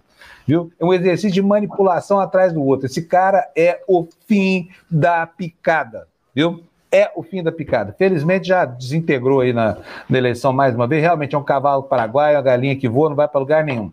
Então a gente espera que essa seja a última campanha dele. Olha, e se você votou desse sujeito, pensa bem no que você vai fazer nas próximas, porque essa está resolvida, tá? Mas a gente nunca sabe, o futuro, né? Volta como um estilingue aí. Olha o Valder, o que acabou de dele, que você perguntou mesmo para eles, é. Por quê? Ah, perguntei sim. eu perguntei. É, eu também não sei qual seria, eu não sei qual seria a minha reação também quanto ao Celso Russomano. Apesar que na hora eu não, não falo não nada. tem problema, a gente trata profissionalmente. Tive que convidar, convidei. Não quis vir, uhum. maravilha, ótimo, agradeço que não venha. Não, não vai, precisa vir, não. Ótimo. Não, aí aí, aí eu discordo, acho que bom companhia mesmo. Acho não, bom... aqui a obrigação é convidar. É, eu... Vir ou não é porque tá, se não quiser vir, beleza, não vem mesmo não, porque eu, se tem um sujeito que, que me faz bem não ver, é esse aí. Não. Então, ótimo que não venha ao debate. É sim, é ótimo, acho mesmo. E assim vai, vai, a, a, vai higienizar a nossa área aqui do debate. é, isso. é isso aí. Mas, então, Zé, e a respeito desse, desse novembro azul, você já fez seu exame? Já, já fiz. Eu já fiz no começo do ano. Eu, eu trabalhava numa indústria que todo ano a gente tinha o, o exame periódico. E depois, na pauta do exame, é, a partir dos 40, 41 anos, todo ano também fazer os exames de próstata.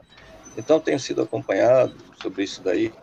E hoje, como eu não, não tenho mais o convênio médico, eu uso os serviços municipais, que aqui na nossa região tem o AME, né, que é muito, muito bom, que é mantido pela Unicamp.